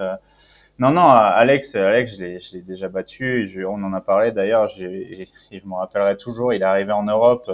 Enfin, le mec, il fait 65 kilos. Il y a le manager de la Pomme Marseille qui, qui revient à notre auteur et tout et qui, qui dit à mon manager que leur sprinter c'est Alex House. Je regarde quand même qui c'est dans le peloton et tout. Le mec, franchement, il faisait 65 kilos. Je dis, mais jamais de la vie il gagne. Et je me rappelle, il y avait Navardoska, Siskevicius, enfin que des mecs sont passés après chez dans les grosses équipes et, et il y avait claqué tout le monde au sprint. Et euh, non, non, Alex, j'ai couru un ou deux ans avec lui. Après, il passe, euh, bah, il passe euh, déjà chez eux ou chez Drapac Porsche. Il passe pro. Quand je dis passer, ça veut dire passer chez les pros. Oui, oui. Et Ted, euh, non, Ted, j'ai couru, euh, j'ai fait trois, quatre courses avec lui, hein, je crois, Tour du Val d'Aoste ou je sais pas. euh, ouais, ouais, j'ai couru avec lui. Non, non, j'ai du respect pour ces mecs-là. En fait, j'ai un respect infini pour les gens qui font des carrières sportives à un très haut niveau et pour tous les gens qui changent de vie et qui se disent, putain, là, je, j'essaie ce truc. C'est une prise de risque énorme, hein. T'imagines, les gars, ils ont été chez les pros et le mec a été quand même le meilleur coureur des États-Unis, Alex, pendant deux ou trois ans, Ted pareil champion des États-Unis euh, de, de critérium de course en ligne. Le gars fait quand même la Tour Divide avec un carnet audio tous les jours. Ted, il prend le risque de venir en ayant fait, euh, enfin les deux, ils ont fait ils ont fait une bande juste avant, mais en se disant, euh, bah je vais essayer de faire ça, ça me, ça me donne envie quoi, et je trouve ça super. En fait, c'est ça que j'aime, mais c'est pas une question d'admiration, c'est une question de respect, de dire bravo les gars, parce que vous mettez un coup de projecteur sur une discipline qui est quand même un microcosme. Enfin, c'est un un aquarium. Hein. On est on est beaucoup de poissons dans ce petit aquarium, mais au fond, c'est on est un microcosme, on est la niche de la niche de la niche quand même. Faut pas déconner. Hein. Euh, le vélo, c'est un c'est pas un sport mineur, mais c'est un petit sport en 1000 Tours de France. Et, euh, et voilà quoi. Qui, qui peut me citer le champion olympique de, chez j'en sais rien moi, 2012 ou, ou avant? Enfin pas grand monde. Voilà, c'est pas, on n'est pas Teddy Riner ou machin quoi, tu vois. Donc respect infini et la L c'est différent. La L euh, pour moi c'est euh, euh, une des plus grosses inspirations pour moi de l'ultra endurance mondiale et du bikepacking mondial, notamment chez les femmes, mais aussi chez les hommes parce que elle donne envie à plein plein de gens de s'y mettre et elle met un coup de fraîcheur depuis une dizaine d'années sur ce monde-là et elle est hyper pro quoi. C'est une inspiration pour ça. C'est une fille surtout extraordinaire humainement et je m'y attendais pas. Et je lui ai dit en face à face, du coup je peux le dire ici. Je lui dis meuf, je croyais que t'étais une connasse en fait. et en fait elle est super sympa. Et, et en, pl- et en plus, comme elle parle très bien français, elle connaît le mot connasse. Pas très bien. elle parle bien mais elle aime pas. Elle aime pas parce que je pense que mon niveau d'anglais est moins bon que son niveau de français, mais elle est vraiment très très drôle. Et surtout, euh, elle m'a dit ses premières phrases quand je suis revenu sur elle. Je m'en souviendrai toute ma vie parce que parce qu'elle a dit exactement ce qu'elle devait dire. Elle l'a pas dit pour ça, mais je dis ok. Elle m'a fait chialer instantanément. Je dis mais meuf, t'es c'est quoi ton problème, quoi? C'est, elle me dit, mais mec, t'es une machine et tout. elle me dit, mais tu vas la gagner, hein. Tu sais, tu sais que tu vas gagner quand même cette course. hein. Je la regarde et en fait, comme je peux faire un gravelman, mais en fait, ce qu'elle me dit instantanément, ça rentre dans ma tête et je me dis, mais j'y crois en fait. non, non, j'ai passé vraiment du bon temps avec la L et, et c'est vraiment une chic fille. Pourquoi ça t'a fait pleurer qu'on te dise que tu peux gagner alors que bah, tu faisais quand même partie des favoris, donc tu devais, tu devais le savoir. Mais parce que j'ai vécu l'enfer, mec. Mais j'ai vécu l'enfer, mec. J'ai vécu l'enfer. Et t'es dans, t'es dans un endroit que tu ne connais pas. Tu t'es mis la pression pendant six mois. T'as préparé ton matériel. Tu t'es préparé physiquement. Je me suis, franchement, depuis sept ans que j'ai vraiment repris le vélo, sept, huit ans, je me suis rarement préparé comme ça. Je me suis vraiment fait chier sur le matos. J'ai fait un vélo spécial. J'ai fait une prépa spéciale. J'ai téléphoné au monde entier pour avoir des conseils. J'ai bossé dur. J'ai mis de côté de l'argent. J'ai mis de côté mon boulot parce que mon boulot est quand même de faire des conférences, de construire des épreuves d'ultra-endurance. Gravelman, même si tout le monde croit que c'est une grande kermesse, c'est quand même beaucoup de travail. C'est 3000 participants par an. Et j'ai mis tout ça de côté en me disant, euh, je mets ma life pendant 30 jours entre parenthèses et je veux, je veux faire un truc sur cette course et sur cette épreuve et je veux traverser les États-Unis du nord au sud et, et c'est les putains de United States of America. Pour moi, c'était grand, quoi.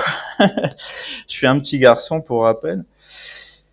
Et voilà, quoi. Du coup, ouais, quand elle me dit ça, je chiale parce que c'est quand même la meuf avec laquelle je suis arrivé à la frontière. C'est ça la petite histoire, c'est que j'arrive avec elle à la frontière et je la regarde et je lui dis salut. euh, elle, me dit qu'est-ce qu'il y a? Je lui dis non, non. Je dis je vous laisse tous les deux. On était avec Caleb. Myron était un peu derrière. On venait de se faire doubler par Ted, je crois, et Joe Nation. Et je dis non, je, sens que je vais prendre un peu plus de temps que vous et tout. euh. Elle me fait un grand signe comme ça à la frontière. Et je m'attendais pas à rester là 4h, 4h30. Mais voilà. Et donc quand je reviens, j'ai vécu l'enfer sur terre pour revenir. J'ai dormi en tente avec un gars que je ne connaissais pas en pignon fixe. En tente une personne. On voit des cougars la nuit. Pas des cougars de- du 16e arrondissement de Paris, mais des cougars euh, les animaux. Et c'était chaud quoi. On voit des grizzlies. Je me tape des barres toute la, toute la nuit avec lui, avec ce gars-là. Je dors une heure et demie, je reviens je suis explosé, je dors à six, je prends un hôtel à 6h30 du matin pour dormir deux heures à, à je sais plus où là, euh, bref. Je lave mes affaires, je les sèche, je paye 50 dollars, c'est la plus grosse affaire que j'ai fait aux États-Unis, à Lincoln exactement. Je repars et là je reviens sur elle euh, le lendemain soir avec Caleb. Enfin, je rechoppe Caleb, il est mort, défoncé quoi. Et je le catch et je dis on va chercher là. Elle non non elle est trop loin mec elle est à 20 miles. Je lui dis dans deux heures on est avec elle. Dans deux heures on est on était avec elle. Deux heures après. Et après on dort euh, on dort au même endroit elle dort dans une cabine que Chris Burkhardt avait pris bref il avait pris toutes les serviettes pour laver son vélo et euh, et voilà et tous les jours c'était comme ça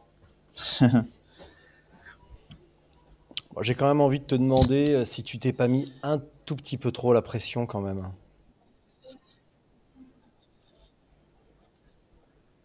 C'est difficile, c'est difficile. Je me mets tout le temps la pression. Sur les Gravelman, je me mets la pression. Sur euh, toute ma vie, je me suis mis la pression. Toute ma vie. Quand j'ai passé mon bac, je me suis mis la pression. Quand j'ai raté des choses dans ma vie de coureur, c'est mon pire défaut et c'est ma plus grande qualité. C'est-à-dire que des fois, je peux complètement m'en foutre et je réussis. Et des fois, je peux complètement me mettre la pression, je réussis aussi. Et l'inverse est aussi vrai. En fait, quand les choses dépassent le, le stade en fait, il y a deux choses. En moi, il y a le jeu, et dès que ça dépasse le jeu, j'ai perdu. Je sais qu'à chaque fois que je fais ça, j'ai perdu. L'Himalaya, j'ai perdu. Je, me suis complètement perdu. Et, et la grande leçon de tout ça, c'est que je me suis tellement mis la pression, j'ai tellement voulu réussir, j'ai tellement voulu bien faire, que tout ce que je redoutais, c'est-à-dire perdre le contact avec le monde, avec les humains, perdre le, le sens de la réalité, de mes réalités à moi, c'est-à-dire mes sensations, euh, mes niveaux d'effort parce que j'ai fait n'importe quoi. J'ai fait un jump, j'ai repris 30 miles en 3 heures. hein. 30 miles en 3, ça n'existe pas. Ce que j'ai fait quand je pars de l'AL, plus que 30 miles, 35 ou 37 miles, et que je reviens sur John Nation, Chris, le Ezra, dans la boue là, c'était n'importe quoi. J'avais l'impression de d'être en cyclocross quand j'avais quand j'avais 18 ans et que je roulais à 30 à l'heure dans les bourbiers quoi. Sauf que j'avais déjà 3000 ou 2500 ou 3000 bornes dans la gueule et je roulais comme un barjot quoi. Mais je pensais à ce qu'elle me disait là elle, elle me dit t'es 10 fois plus fort. Elle me dit t'es 10 et dans ma tête comme un con je dis mais putain c'est vrai, je pense que je suis 10 fois plus fort. Oh, je roulais, c'était n'importe quoi. C'était de la science-fiction, franchement. Parce que j'ai cette adrénaline de me dire, ah, putain, mec, tu vas faire le jump là. Donc j'ai cette capacité de rouler 5, 10 heures. Mais le, le pire que j'ai vu comme ça, c'est, Ted. Oh. Ted, j'étais à 80%, il me double. On s'est croisé, on s'est croisé quoi. Je pense qu'il roulait à 40 à l'heure. Il dit, hey guy, it's time. Il était en train de, de resserrer ses prolongateurs avec sa clé BTR. Je dis, ah ok, là c'est, c'est un, une step au-dessus là. Mais ouais, bah j'étais coureur quoi, donc j'ai cette capacité, mais après j'ai plié net quoi. Puis j'avais besoin de dormir. Enfin tout ce que je do- donne, tout ce que je donne en conseil aux gens, de plus tu plus tu roules vite, plus tu as besoin de dormir, plus tu as besoin de manger, moins tu roules vite, moins tu as besoin de dormir, moins tu as besoin de manger. Tout ça, je l'ai oublié comme ça en me disant "Ouais mec, t'es le meilleur quoi." Là elle elle l'a dit.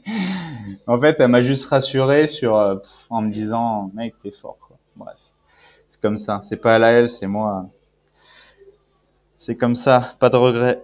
J'ai fait ma course. Qu'est-ce qu'il faudrait pour que euh, tu, réussisses à transformer l'enjeu, qui visiblement te, te- t'embête un peu des fois, pour que ça reste un jeu? Ah, il y a deux choses. Il y a, en fait, il y a deux directions. Et il y en a une que je prendrai jamais. Et je me mets en colère contre ces gens-là et je devrais pas. Soit je deviens Ulrich et je deviens un robot allemand avec un tableau Excel dans ma tête sur mon téléphone et j'ai mis l'entrée et tout ça c'est ce n'est ce n'est qu'une course. Tout ça c'est une méthode de calcul. Ce que je, je fais évidemment en course comme Sofiane parce qu'on n'en parle jamais hein, de Sofiane hein, mais Sofiane, c'est une des plus grandes machines à calculer de l'ultra-endurance. C'est- Sofiane, c'est c'est un monstre de calcul. Tous les mecs qui réussissent en ultra-endurance vélo, ça existe pas. Les mecs, ouais, euh, je suis au feeling. Non, non, ça existe pas. Ça existe pas. Sauf quand je fais Race Cross France, c'est que j'arrête de dormir et voilà. Mais sinon, ça existe pas de dire je fais tout au feeling. Personne fait ça. Soit je deviens, soit je deviens Ulrich, ou soit je deviens ce que je suis, naturellement, un mec qui se prend pas la tête, qui fait tout au feeling, qui se dit ça va le faire. Le problème, c'est que dès que je suis rentré là-dedans, dans cette course, c'est ce que j'ai fait le premier jour, le deuxième jour, et la frontière, en fait, elle m'a remis une claque dans la gueule en me disant, mais en fait, je suis un gars, je suis capable d'oublier. C'est pour ça que j'ai tout en double. Les mecs, ça les fait rire parce que j'ai tout en double. J'ai deux bandeaux en double, j'ai deux bœufs en double, j'ai deux cuissards, deux maillots, deux. Là, j'avais qu'un sous-maillot. J'ai deux paires de lunettes, j'ai deux GPS. Des fois, j'ai deux balises. Quand je fais Paris-Dakar, j'ai deux balises. Parce que je sais que je vais en oublier. Je sais que je vais perdre un bandeau, c'est ce que j'ai fait. J'ai perdu un bandeau, un buff. J'ai perdu bah, un, té- un téléphone, j'en ai cassé un autre. Qu'est-ce que j'ai fait J'oublie un maillot, je reviens en courant, je reprends le maillot. J'ai oublié un maillot, je l'ai repris quand même. J'ai oublié quoi d'autre? Des ravitaux. Le dernier jour, j'oublie des ravitaux. Euh, Bref, dans une station-service. Ouais, je suis comme ça. En fait, je suis. C'est une prof de philosophie qui m'avait dit ça. Elle me dit ton ombre, c'est de devenir un calculateur, un mec procédurier et tout ça. Et en fait, ma lumière, c'est de devenir un mec qui est complètement illuminé, comme j'ai fait sur Race Cross France, Race Cross Belgium, Northscape, où j'étais complètement connecté au monde et complètement dans un espèce de, de, je suis waouh, je suis illuminé, je suis, je suis dans une transmission intense et tout. Sauf que là, je pouvais pas le faire. J'avais pas de connexion avec les gens, je pouvais pas partager, t'as pas d'humain sur la route, t'as pas de gens avec qui parler. Quand je n'ai pas de connexion humaine, je rentre dans mon ombre et je deviens je deviens sombre en fait et je deviens comme peut l'être Ulrich et tout. Tout est calibré, clac, clac, clac, clac, clac. Eux, ils appuient, ils appuient sur leur euh, chrono quand ils arrivent à la station essence. S'ils mettent plus de 10 minutes, pour eux, ils ont perdu, tu vois. Et tout comme ça. Moi, je peux pas faire ça. Donc, à un moment donné, je suis revenu dans mon ombre après la frontière, comme un connard. Pendant deux jours, trois jours, je suis revenu sur la L. J'ai été inondé de lumière pendant trois jours. Et là, elle me dit, Steven, là, il y a Chris qui est à 30 miles. 30 miles. Mais 30 miles, c'est une journée, là, elle. Elle me dit, non, là, on, en- on arrive dans le peanut butter. Je pense que tu peux revenir avant la fin de la journée. Il était 14-15 heures. On était à Atlantic City. Un mec qui vend, qui vendait des armes. Et mec, qui vendait que des armes, hein, et pas que des petites. Il vendait aussi euh, des sneakers, des machins. On se ravitaille là-dedans pour 60 dollars par tête. Et là, je la quitte. Et dans ma tête, je redeviens un robot, quoi. Bam. Allez, c'est reparti. Et je reviens sur eux. Je les double comme si je les connaissais pas, comme un con, hein, en me disant, mais ils vont à 15 à l'heure, quoi. On bataille un peu. En fait, je leur mets trop 4 heures euh, jusque le lieu où je dormais. Je dors 2, 3 heures. Et après, ça repart. euh, Brush Mountain, je sais pas quoi, là, l'enfer sur Terre. Je loupe le magasin de vélo, je casse mon boîtier de pédalier. Et après, nou- nou- nouvelle story. nouvelle story. T'as cassé ton boîtier de pédalier. Bah oui, t'avais plus de téléphone à ce moment-là, donc t'as pas pu nous la raconter. T'as fait quoi alors?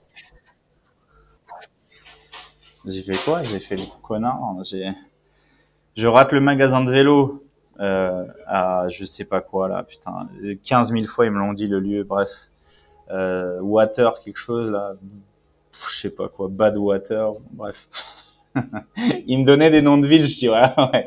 Celui-là il ferme à 18 h Mais je dis alors là, je peux te dire que déjà le nom de la ville, je sais même pas ce que c'est parce que j'avais plus de téléphone en fait. Du coup, le gars me disait il m'écrivait sur un papier, je notais le truc, je transpirais dessus, je perds, bref. J'ai fait du Steven Le Yarrick, quoi. J'étais à la limite d'être Justinas, tu vois, à ce moment-là. Et en fait, j'arrive à, à, comment ça s'appelle? Silverstone, là. Et on me dit, il y a 15 magasins de vélo. Alors que j'avais fait 250 miles avec un boîtier. Je sais pas si t'as déjà eu un boîtier de pédalier cassé, mais j'imagine que oui. Mais comme si t'avais un vélo euh, d'enfant où tes, deux manivelles bougent de 2-3 cm de chaque côté et t'as un vélo de- d'enfant en fait ou un vélo d'appartement où t'as que les manivelles et ta chaîne elle est pas et j'ai fait ça et je reprenais du temps sur Joe Nation hein. et voilà et je change mes brake pads je change ma chaîne et je leur dis mais vous avez bien un boîtier de pédalier à à, machin là, Silverstone et le gars me dit bah non on n'a pas ce modèle là mais je dis mais pourquoi vous me changez tout alors? Parce que je vais aller dans un autre magasin il me dit, ah ouais, mais euh, bah ça, faut le payer. Je dis, oui, oui, 75 dollars. 25 minutes de mécanique. Ok, pas de problème. Je trouve un boîtier à 15 km, 15 miles, pardon. J'y vais. Il y avait encore euh, 150 mètres de D+. Je suis collé à la route. Il y a un mec qui m'accompagne, un fan de la L absolu qui m'avait vu dans ses vidéos. Donc, le gars, mec, c'est incroyable ce que tu fais. Il faut que tu gardes confiance. Tu vas revenir. Tout. Je dis, oui, bien sûr. Toi, t'es bien un fan de la L. Je dis, mec, t'es trop positif, tu ne me dis pas ça, je vis l'enfer. Je change le boîtier, et le mec, je le vois, il est là en train de regarder mon vélo, il me dit, je surveille, hein, je surveille. Je dis, mais, ça va aller. De toute façon, ma course, elle est morte. Ah oui, attention, la petite histoire, c'est que quand je change mes brake pads et mon, et mon, ma chaîne, donc j'ai perdu 4-5 heures, je vois un mec qui arrive, explosé, les yeux injectés de sang, c'était Joe Nation qui arrivait dans le magasin de vélo et qui voit mon vélo avec le pédalier par terre, la chaîne de l'autre côté, les brake pads, machin. Et il me dit tout va bien et tout en, avec un truc genre euh, je vais te broyer parce que dans sa tête il était là pour faire un truc tu vois. Et je dis bon bah c'est la première fois que je me fais attaquer dans un magasin de sport quoi. le gars me passe, il fait une full night, il dort pas. Il fait une deuxième à grand, enfin à 90%, il dort une heure. Et moi, je dors, euh, bah, silver machin là, je dors euh, une heure. Après le magasin de vélo, je prends le gars là qui, m'avait qui m'avait emmené jusqu'à là. Je dis mec, est-ce que t'as une heure? Il me dit pourquoi, pourquoi? Qu'est-ce qu'il y a? T'as besoin de quoi? Je dis j'ai besoin de rien. Juste, t'as une heure de ton temps, j'ai besoin de, de passer du temps avec un humain qui me parle de sa vie. Est-ce que tu peux me parler? Et je lui paye une pizza. On parle, je le regarde et tout, et, et je reprends un peu vie, quoi. Je dis ok, bon. Je dis mec, je vais dormir une heure. Je repars. Dis-moi que ça va bien se passer. Et il me dit, mec, tu vas revenir, tu vas revenir et tout. Je m'étais fait doubler par bah, deux, trois personnes encore. Je reviens, je double, je redouble tout le monde, sauf Joe et sauf les, trois devant, parce que le Belge était encore devant. Et voilà. Et là, j'arrive dans le Colorado et là, je prends un carton dans la tête. En fait, quand tu arrives à 3000 mètres, j'avais oublié ce que c'était. En fait, dans l'Himalaya, quand tu es à 3000, il fait jamais plus de 20 degrés, tu vois. Là, il faisait 25, 30 degrés. Et tu es à 3000, entre 3000 et 3600. L'enfer sur Terre. Tu roules à 8 miles par heure, 8, kilo, 8 km heure même à des moments. Tu es arrêté à la route. J'ai pas de tracker, donc j'ai plus de téléphone. J'ai plus de, enfin, j'ai plus de moyen de savoir où je suis. C'est-à-dire que c'est comme un coureur du Tour de France qui est en échappé, mais il a jamais d'ardoisier qui lui dit, bah là, ils sont à deux minutes, ils sont à deux heures, ils sont à deux jours, ils sont à... Je n'ai pas de notion de rien, notion d'effort, parce que je sais pas, je pousse, mais bon, je suis au feeling, quoi. Et puis, il faut savoir fondamentalement que ce que j'aime, c'est rouler pas vite dans la vie, hein. Même si je, je roule vite en course des fois, mais je déteste rouler vite. Donc, je me mets un carton sans aucune notion. Je passe d'école et tout. J'arrive à une station essence, je regarde où il est. Il m'avait repris 15 miles. Ouais, je dis, mec, il va, il va me buter, quoi. Et en fait, j'arrive dans, dans des toilettes la nuit et j'attends Chris Burkhardt et je, le reprends parce qu'il me double en fait sans me voir. hein, J'étais dans des chiottes et je dis Chris, est-ce que on peut rester ensemble? J'ai pas envie de passer les nuits tout seul, comme un enfant quoi. Première fois que ça m'arrive. J'ai dormi quand même trois heures dans des chiottes en attendant Chris. Et il me dit mec, j'attendais ça depuis longtemps. J'ai pas vu personne depuis bah, que tu m'as doublé. Et il me dit t'inquiète, ça va revenir et tout. euh. Et il me dit de toute façon là on pourra plus reprendre la tête, on pourra plus revenir sur Joe. Là il faut plus que tu te prennes la tête. hein. Et je le regarde comme ça et je dis tu parles de quoi là? Je dis mais mec, euh, enfin moi je, je, je suis pas là pour faire quatrième. Elle me dit non mais là il faut que tu saches que t'as perdu. Hein. C'est ok. et là tout, mais ouais, ça, ça, ça me revient un peu dans la gueule quoi. Mais j'ai passé du bon temps avec Chris en fait. Je regrette pas d'avoir pris du temps avec lui. Ni avec Laël, mais avec Chris, c'était marrant aussi. C'est pas le même délire, mais Si tu me reparlais un petit peu de cet esprit euh, positif de Laël et visiblement de son, euh, de son supporter. Ça, ça- ça se traduit comment dans ce genre d'épreuve d'être, euh, d'avoir un esprit positif absolu? Et de s'acharner à voir du bon là où c'est le bordel? Ouais, Non, mais c'est très américain. Je sais pas si je sais pas si elle s'acharne, mais c'est un putain d'esprit américain parce que franchement, pour le peu d'Américains que j'ai vus, c'est-à-dire une bonne centaine, vraiment, euh, où j'ai passé plus de cinq minutes avec eux, mais ils sont vraiment positifs, quoi. Il n'y a pas de moment où ils- c'est pas comme nous, quoi. Nous, on est, on est des dépressifs absolus, hein. C'est pas méchant, hein, mais on est vraiment, mais c'est très européen, mais très, très, très français où moi je voyais noir quoi. Je dis oh putain je suis collé et tout. Et elle elle disait mais mec on we are doing great we are doing... tout le temps. Mais elle me dit non on- on- franchement et franchement on va super vite Steven. On va super vite. Je dis mais on va super vite de quoi? C'est quoi tes, tes notions? Elle me dit là on a repris deux miles et tout. Et moi je regardais je dis mais ils sont à 102 miles. On a repris deux miles. Mais ça se trouve ils sont arrêtés pisser quoi. Et je la regardais je disais ok là elle et petit à petit ça rentrait dans ma tête et je dis elle a raison parce que je suis comme ça au fond je suis comme ça c'est ce qui me sauve dans la vie hein. mais j'ai des moments très noirs mais je, suis toujours en train de, quand même de sourire et de rigoler et de- d'essayer toujours de tourner les choses à l'ironie. Mais là j'étais rentré dans mon ombre. Et elle elle est toujours toujours toujours positive. Toujours positive toujours à se dire mais on est bien et tout. Là t'inquiète on va arriver à une station essence ça va être super, tu sais, on va devoir prendre ça, ça, ça, ça va être super. On va prendre des lasagnes bolognaises. Je dis, mais je mange pas de viande là, elle. Ok, mais je pense qu'il y a des végétariennes. Et je la regarde, je dis, aux États-Unis, des, la- des lasagnes végétariennes, mais même au restaurant, t'en as pas, elle, elle explose de rire, elle me dit, ok, mais si tu prends euh, des, comment ils appellent ça?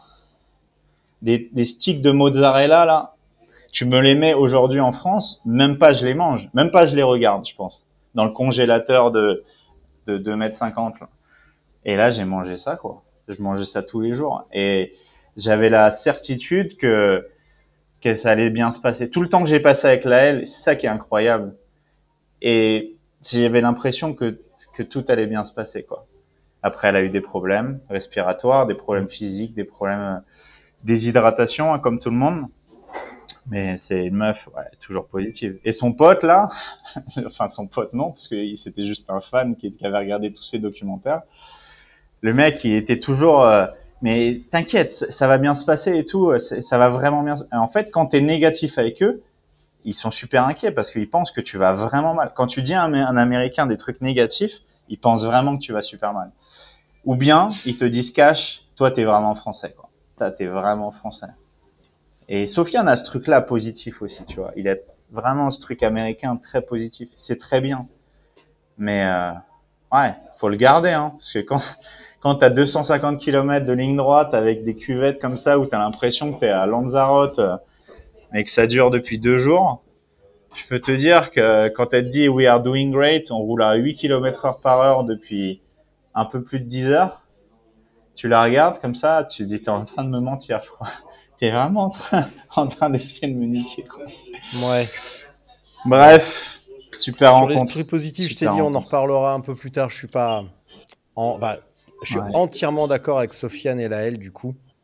Et on en reparlera un petit peu. Si tu me parlais de ton vélo spécial, est-ce que tu l'as retrouvé? Est-ce que tu vas le retrouver un jour? Hmm.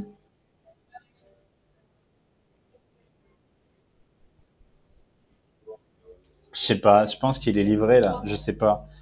Je vais pas regarder pour pas niquer le, je sais pas si je suis connecté sur mon- ma 4G ou, mais apparemment il devait être livré hier et ils ont, ils sont trompés, mais il doit être livré à Bicycle Store là, aujourd'hui ou hier. Mais hier ça a été loupé, du coup c'est aujourd'hui. Ouais, ouais, de toute façon, j'avais un AirTag dessus, mais c'est pas ça, c'est pas mon vélo, hein, c'est 100% des bagages qui revenaient d'Amsterdam. En fait, je sais pas comment c'est possible. Les gars font 10 ans d'études après le bac pour faire des calculs de rentabilité, des calculs de rationalité, de poids, de bagages et tout. Le gars a quand même décollé d'Amsterdam sans aucun bagage. Je pense qu'à un moment, c'est comme si tu mets pas tes pochettes de bikepacking sur ton vélo, tu sens que t'es un peu léger, quoi, tu vois. Le gars a décollé, atterri, sans, sans bagage sans bagage. Il y a quelqu'un qui, il y a un ami, Marc-Antoine, qui venait me chercher à l'aéroport. Il vient me voir au hublot, là, comme si t'es en prison. T'inquiète, euh, le tapis a juste changé, les bagages arrivent après et tout. J'étais assis, mais même pas dépité, mais tu sais, 27 heures de vol, je suis déglingué, décalage horaire, plus la fatigue, parce que j'ai pas dormi au retour. Je suis assis comme ça et je dis, jusqu'au bout, jusqu'au bout. Et ce projet va me fumer la tête, quoi. Et en fait, je m'en inquiète même pas parce que j'ai le AirTag dessus et mais en fait, quand je vole, quand je prends le billet déjà parce que je pouvais pas le payer. Ah oui, je perds mon téléphone. Mais tout tout mon argent, presque, on va dire 80% de mon argent que j'avais mis pour ce projet, je l'avais mis sur mon téléphone en payant tout sur le téléphone. Quand je perds le téléphone, je perds tout. J'ai voulu convertir évidemment à des Américains. 99% des Ricains te disent non. Je chialais tellement à Silverstone, qui est un magasin de sport là. Il me dit mec, j'arrive. Il me ramène des rouleaux, mais comme un dealer là, des rouleaux de, dollars. Et il me dit juste, tu peux me donner un petit tips? Je lui ai donné 50 euros. Je lui ai donné 50 euros pour convertir 500 euros. Je lui ai dit, t'inquiète, j'ai jamais donné autant d'argent pour convertir de l'argent, mais là, les Américains ne veulent absolument pas d'une autre monnaie, surtout pas des euros, quoi. Surtout pas des euros, quoi. Donc voilà, donc j'ai fini avec mes petits 500 dollars, c'est-à-dire Qu'est-ce que tu changerais 3-4 si, jours si tu devais changer quelque chose sur ton vélo Tu changerais quoi? Et puis, et puis mes, Est-ce qu'il était absolument euh, parce que tu as passé beaucoup de temps à le préparer? Ouais, mais au-delà de ça, La couleur si tu devais changer quelque chose, une pâture. Non, pas du tout, pas du tout. La couleur, j'ai choisi, j'ai choisi cette couleur. J'ai choisi tout ce qui comporte, tout ce qui compose ce vélo. Je, me suis fait chier avec ma tige de sel pendant trois jours parce que parce que j'ai fait le con, j'ai pas assez roulé avec. Le vélo, il est à, il devait, bref, il devait arriver à 50 jours de l'aventure, tout prêt, machin. On devait tout faire. euh, Le vélo, il arrive en peinture à genre euh, 25 jours du projet. Le peintre me dit, ouais, t'as vraiment du temps. Je lui dis, mec, s'il est pas là à 12 jours du départ, je ne prendrai pas ce vélo-là. J'ai vraiment besoin de toi. Il me le donne à 7 ou 8 jours de partir aux États-Unis. Attention, c'est le même cadre. C'est le même cadre. Il y avait la taille qui changeait, mais je connaissais tous les angles par cœur. Je connaissais toute ma position. Il y avait zéro problème. Juste quand j'arrive à Calgary, j'ai tellement passé de temps dans l'avion et tout ça, j'ai des sensations de merde.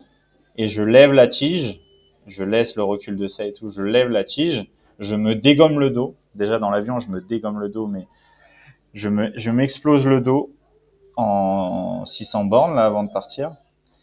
Et, et j'ai des sensations mais horribles, horribles. Donc voilà, peut-être changerai la tige, tige de sel, parce que j'avais une tige de sel avec un élastomère, une tige de sel suspendue. Mais en fait, après 7 jours d'aventure, euh, même pas 5, 7 jours, je me sens super, super bien. J'ai juste avancé la, la selle de, de 5, 6 000. En fait, il faut savoir que j'ai couru 10, 15 ans, on va dire 10 ans à un, très bon niveau. Et à l'époque, tu me changeais la guidoline, c'est-à-dire le ruban qui entoure le cintre. J'explique parce que certains savent pas ce que c'est, ils appellent ça un grip, comme au tennis. Tu me changeais ça, mon vélo, c'était pas le même, quoi. Et en fait, tous les matins avec la L, j'étais tellement décapité, elle aussi, que je lui dis, je pense que tu as, touché ma, mon vélo dans la nuit, non? T'es- t'es- Tu t'amusais avec euh, mon recul et tout. Elle explosait de rire. Je dis, mais c'est pas notre vélo, on est, on est d'accord, il y a quelqu'un qui, qui nous a changé nos positions et tout. Et en fait, quand tu fais ce type de, de projet, mais ça existe aussi sur tous les, toutes les épreuves d'ultra, le lendemain, tu peux être ultra souple ou tu peux être complètement cassé en 8 et c'est pas ton vélo, tu vois. Il te faut 2-3 heures pour être bien le matin, même si t'as dormi qu'une heure ou deux, quoi. Du coup, rien, je sais pas. Non, je l'allégerai un peu, peut-être. J'en sais rien, en fait. J'en sais rien. Je me pose vraiment la question comment a fait Ulrich, mais en même temps, son vélo était pas ultra léger, il avait un sac à dos quand même assez lourd. Ouais. Il y a que le Belge qui, qui était longtemps troisième, là. C'était de, c'était de la science-fiction. Il nous a doublé. On était avec Myron. On avait tous des vélos de, tous les deux des vélos de 15 kg, 16 kg. On l'a vu passer. Pas de aérobar, juste des pads de prolongateur. Son vélo, je pense qu'à nu, il fait 8 ou 9 kilos, quoi. Vraiment. VTT, full carbone, fourche rigide et tout. Là, j'ai mis une fourche rigide, je suis à Chamonix. J'ai mis une fourche rigide, ça fait 2, 3 jours que je roule avec. Le gars, c'est, enfin, c'est cool, hein. Là, elle, elle a fait trois fois en rigide. Elle m'a dit plus jamais. Sofiane, il a fait trois fois en rigide, je crois. Respect, hein. Moi, je peux pas. hein. Franchement, tu mets pas de fourche hydraulique sur la Tour Divide. Ouais, bah, parce qu'il a fini comme comment le- le Certes, Belge, il vous a doublé et tout, il était bien, mais il a fini Christophe, comment alors pas. Non, c'est pas Christophe. Mais Bah voilà. Ah, il a fini à l'hôpital. Il a fini à l'hôpital. Ses mains avaient triplé de volume. En fait, il avait ni ni euh, spear grip, c'est-à-dire les petits appendices là qui te permettent de changer de position déjà sur tes Il avait ni euh, euh, euh, poignée particulière. Peut-être qu'il avait des ergons, mais je suis même pas sûr. Il avait aucun aucune suspension évidemment. Vélo full rigide de l'enfer. Vélo chargé, je pense qu'il était à moins de 13 kilos, hein, clairement il perd son, bu, son bivy et son duvet au bout de 5-6 jours dans la boule. hein. Ah ouais, là j'ai j'ai bon bah lui, si on revient pas, faut arrêter le vélo parce que hein, et on a mis 2-3 jours à revenir. Mais non, faut, je pense qu'il faut une fourche. Après non, moi changer rien. Peut-être je partirai avec une tige avec une tige rigide, la tige que j'ai toujours et basta quoi. mais- Mm. J'en sais rien, peut-être des la pneus pré- plus roulants, peut-être la- des 2.0. Je sais pas. Sur ta préparation, qu'est-ce que tu changerais? Parce que finalement, ta préparation, ça a été essentiellement euh, des gros blocs, ce, qu'on ce que les trailers appellent des, blo- Ouais. des blocs chocs, qui étaient sous forme de, Mm. euh, de recos pour les gravelman, finalement. Ouais, bon, j'ai fait une course quand même. hein. J'ai fait la Spider, j'ai fait, euh, j'ai fait quand même l'Atlas Mountain Race en février où j'étais quand même pas trop trop mal. Non, non, mais le gros bloc, euh, et le gros bloc, c'est janvier-février, et après, après t'affines, mais c'est janvier-février-mars. Après, si t'as rien foutu pendant trois mois, c'est cool, hein. euh, Il y en a qui l'ont fait. il je pense qu'il faut énormément de fraîcheur sur la divide, mais si t'es pas prêt euh, en avril, je vois pas comment tu peux réussir sur la divide. Après, euh, il y a aussi la technique de Justinas, c'est-à-dire tu t'entraînes pas beaucoup, mais tu fais que des courses. Alors, un, il faut avoir de l'argent, deux, il faut avoir envie, et trois, euh, bah, faut son bilan carbone, euh, parce que je vois que c'est un sujet prédominant sur euh, l'ultra-endurance mondiale, alors qu'on s'est jamais occupé de celle de Mbappé ou, ou, des plus grands euh, sportifs du monde, notamment des Olympiens, mais, mais tout le monde s'en fout. Euh, je pense que j'ai fait ce que je devais faire. Je pense que j'aurais rajouté peut-être une course internationale. Ouais, je sais pas en fait. Peut-être me débloquer sur 1000 bornes, sur une vraie course où il y a du haut niveau, mais je suis même pas sûr parce que tu es capable de péter du matos ou de te faire mal ou de te cramer un peu la gueule. Non, la chose que j'aurais changé, c'est d'arriver à trois jours du départ. Je pense que je je serais arrivé à trois jours du départ, j'étais parfait, quoi. Tout le monde se prend la tête sur le décalage horaire, mais en fait, de toute manière, tu es en décalage horaire. Quand tu fais de l'ultra, tu dors pas la nuit. euh, le jour, tu dors pas non plus. Donc, euh, le problème, il est assez vite réglé. hein. Justina, s'il est arrivé à J-2, euh, la seule truc qui peut t'arriver, c'est perdre ton vélo, ce qui est quand même un paramètre important.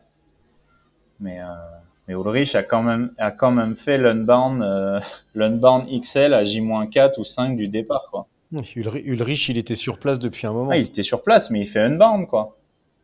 Euh, un petit peu plus. que- Un petit. Ouais, ouais, un petit peu plus que ça. Bah, il a abandonné, mais n'empêche Non, il qu'il fait était là, il était il acclimaté, trois. il était, euh, il était dans l'ambiance. Non, il fait troisième. Non, non.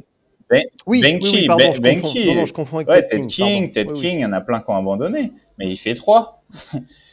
il fait trois et il dit, il dit, euh, Ouais, enfin, il il dit fait, c'était il, juste euh, un Ulrich, il stretching. fait trop, Ulrich, il fait 3 de Unband XL. il Ouais, fait ouais. pas. Ouais, mais une bonne XL, c'est Il fait pas, il fait pas 3 de Unband, euh, entre guillemets, la vraie course. 200 bornes. Euh, vraiment, Oui, entre mais 200 guillemets, bornes, c'est euh, pas, c'est pas, c'est pas 600 bornes. 3, 3, 3, 300.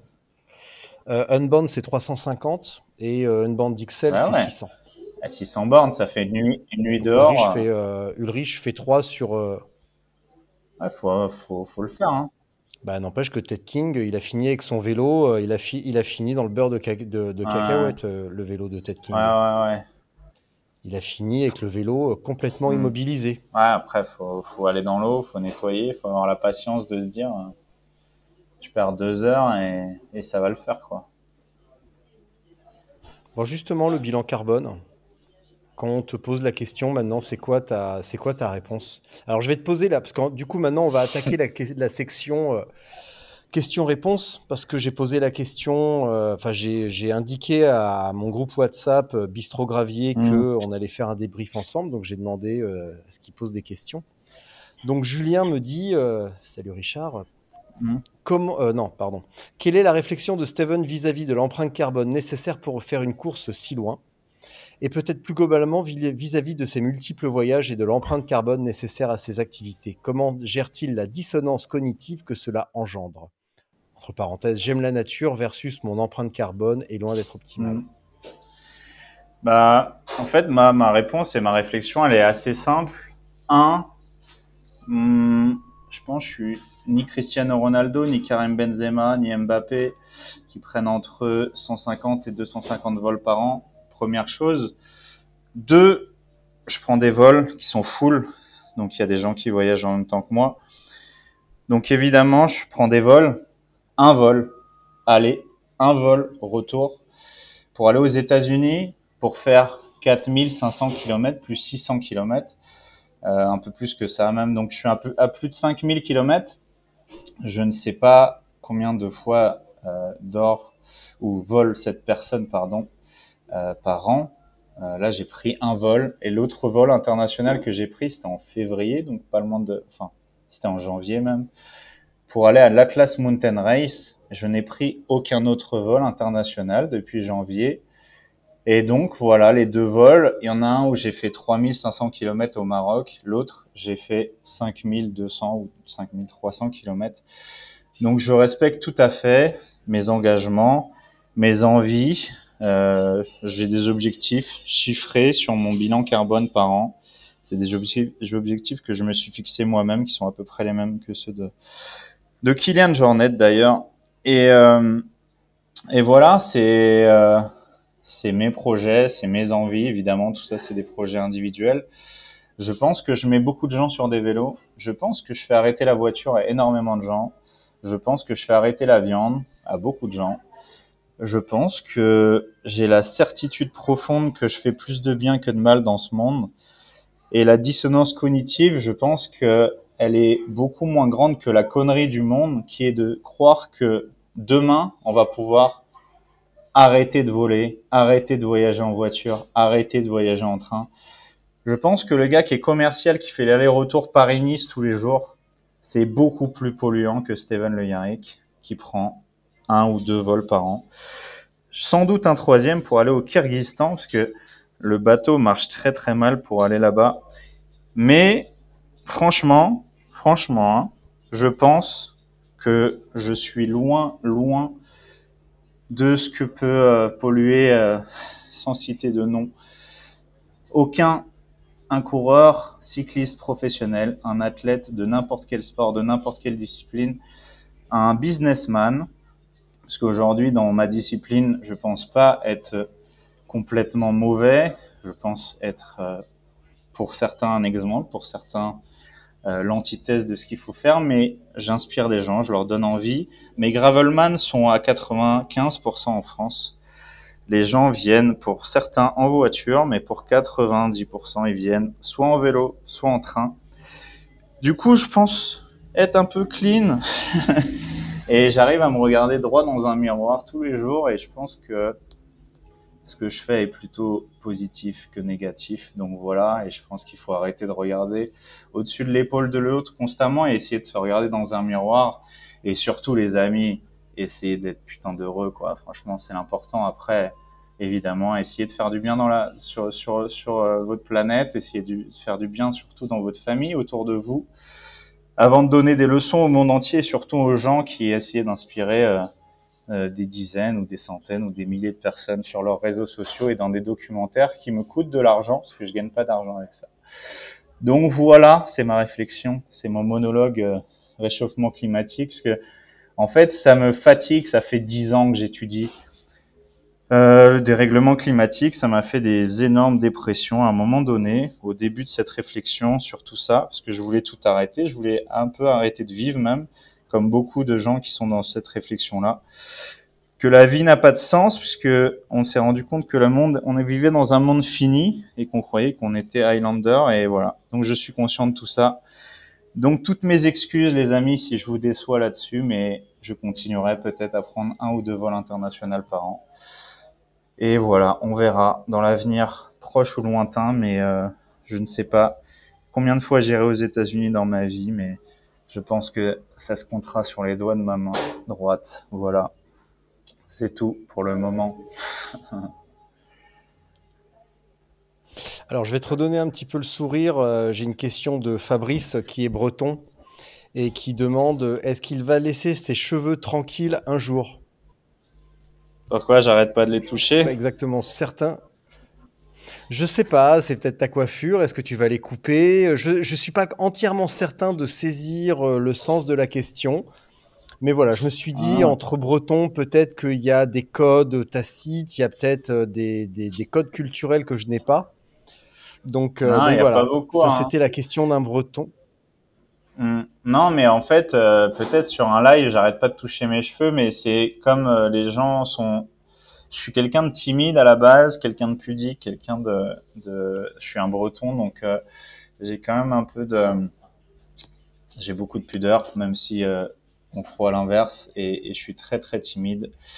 Donc euh, ouais, quand je suis gêné, je, soit je me touche les cheveux, soit je les remets 40 fois, et en fait, il s'avère que j'ai perdu euh, mes élastiques durant la divide et j'ai pas osé demander à Laëlle vu son état physiologique quand elle est arrivée.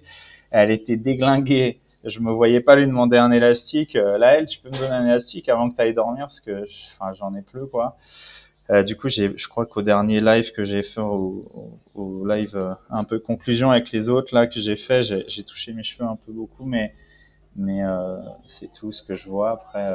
Alors j'ai deux questions en une en fait, de, à la fois de Salomé et de Sébastien. Euh, après la casse de son téléphone et les soucis de SIM, l'absence des réseaux sociaux ont-ils impacté sa course en bien ou en mal Puis complément de Sébastien, je rebondis sur cette question de Salomé. A-t-il eu un manque de soutien lié au réseau? Il a l'habitude d'a- d'appeler ses amis en cas de doute. Comment a-t-il géré ça? Donc, tu casses ton téléphone, tu n'as plus cette fenêtre sur le monde. Visiblement, tu en, enfin, tu en as déjà parlé, ça t'a énormément manqué. Mhm. Et euh, est-ce que, est que vraiment ça ça t'a perturbé? Mhm. Et euh, est-ce que tu en tu retires quand même une petite leçon? Ah mais c'est pas que ça m'a manqué, c'est que ça m'a pété à la gueule quoi. Parce que en toute, en toute sincérité, quand j'arrive à la première station essence, la seule réflexion que j'ai, c'est putain, je vais plus pouvoir payer.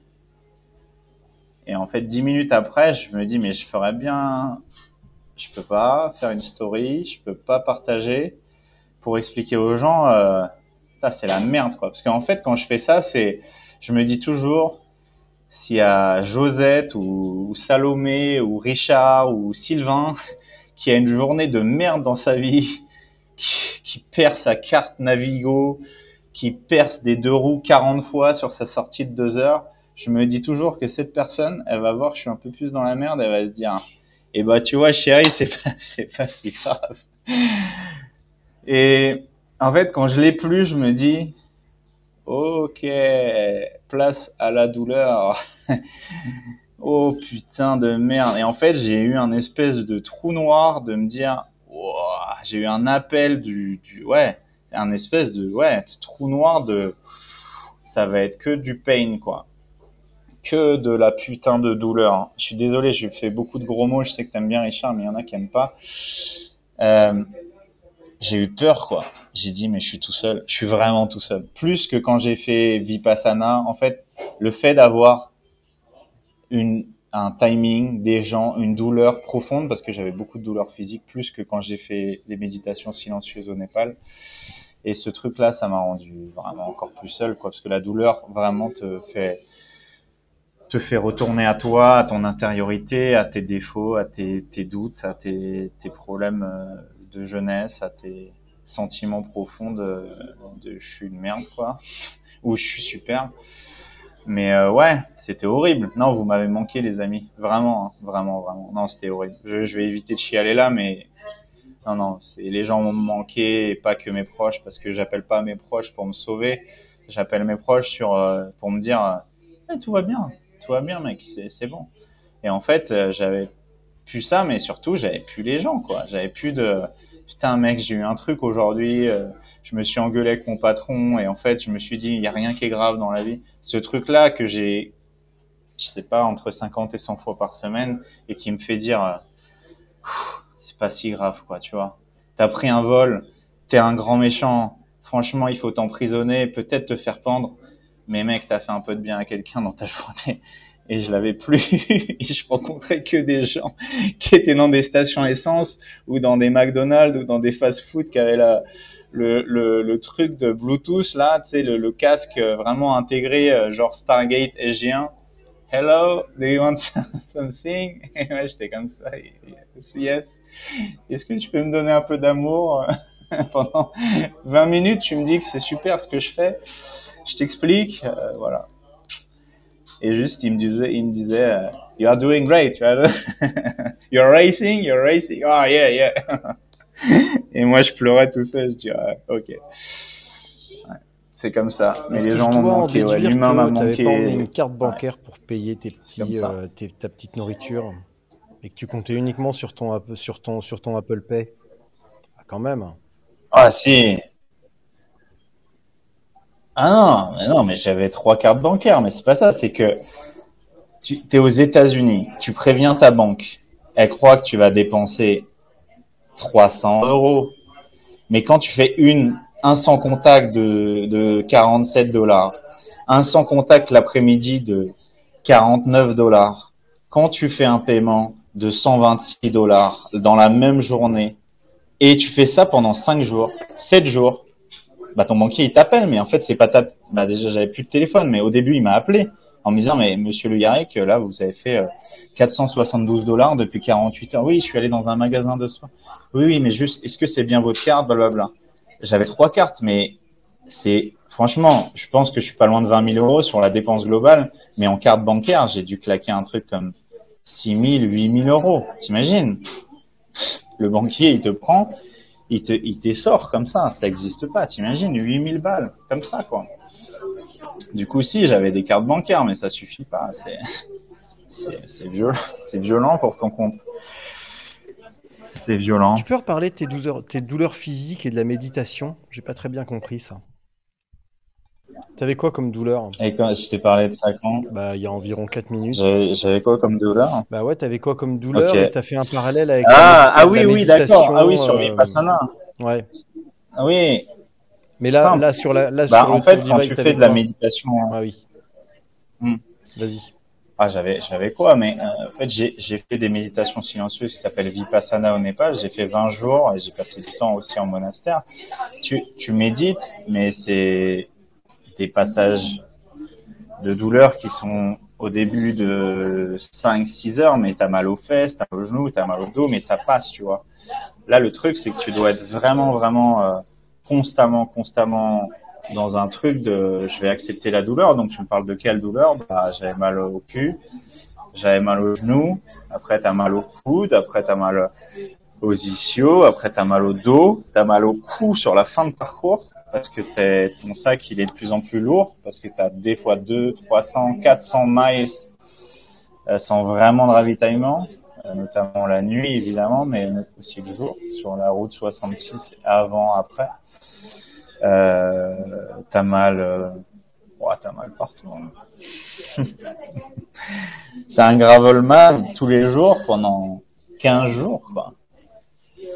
C'est ça, hein. Il y a Clément qui demande si tu peux détailler ta stratégie sommeil. Est-ce qu'il y en avait une au moins? Euh, ouais, ma stratégie de départ, elle était de dormir en moyenne trois heures par nuit. Euh, la première nuit, c'était, ça dépendait de ma fatigue. Euh, je pensais dormir une heure, une heure et demie la première nuit, enfin entre une demi-heure et une heure et demie la première nuit, avant Fernie.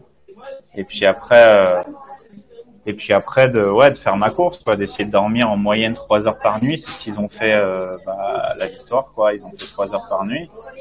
Donc je fais, euh, en fait, j'arrive un peu avant Fernie, on prend vraiment une averse de 6-7 heures. Euh, j'arrive à une station-service à Fernie avec Alex House, avec Myron, et je suis, je suis franchement euh, frigorifié. Et dans ma tête, je dis putain, mais j'ai quoi là comme vêtements Et je me, je me rappelle me dire, j'ai pas grand chose en fait. Parce qu'en fait, quand tu pars si léger, t'as vraiment pas grand chose.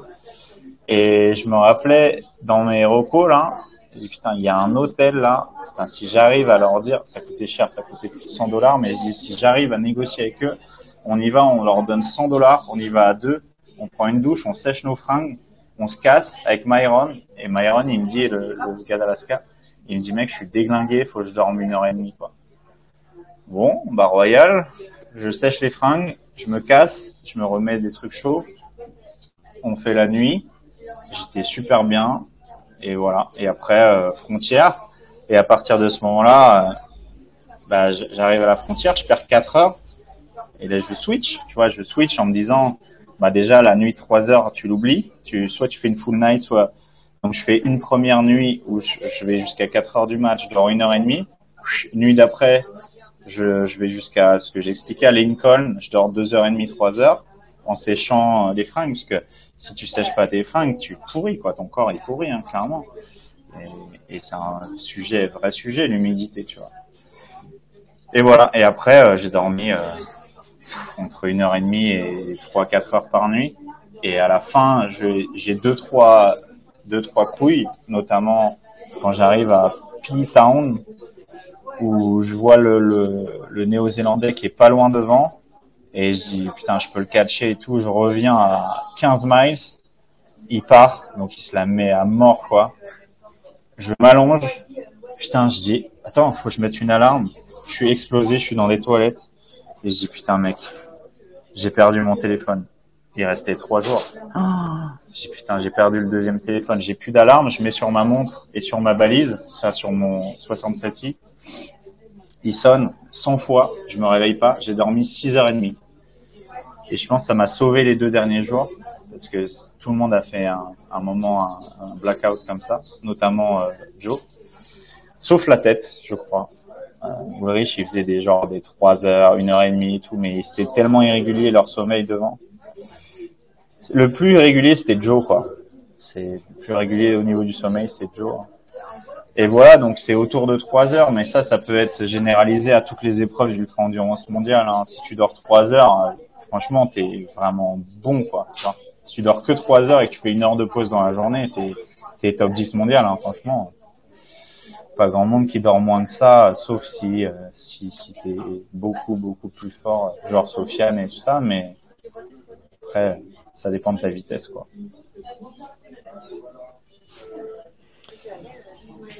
D'une manière générale, quels enseignements tu tires euh, de, de cette épreuve? Et- Épreuve au sens euh, que c'était une épreuve, c'était pas un événement sportif, euh, vraiment au sens où c'était presque synonyme de obstacle. Bah, un, j'ai besoin des gens, j'ai besoin d'échanges, j'ai besoin d'humanité, j'ai besoin d'amour, j'ai besoin d'affection. C'est des choses qui sont des basiques de la vie, mais pas que personne n'accepte vraiment.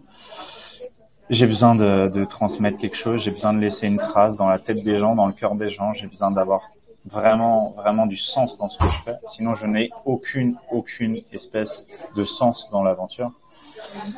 Deux, je pense que il faut vraiment que que tout ça s'arrête dans 4-5 ans pour moi maximum.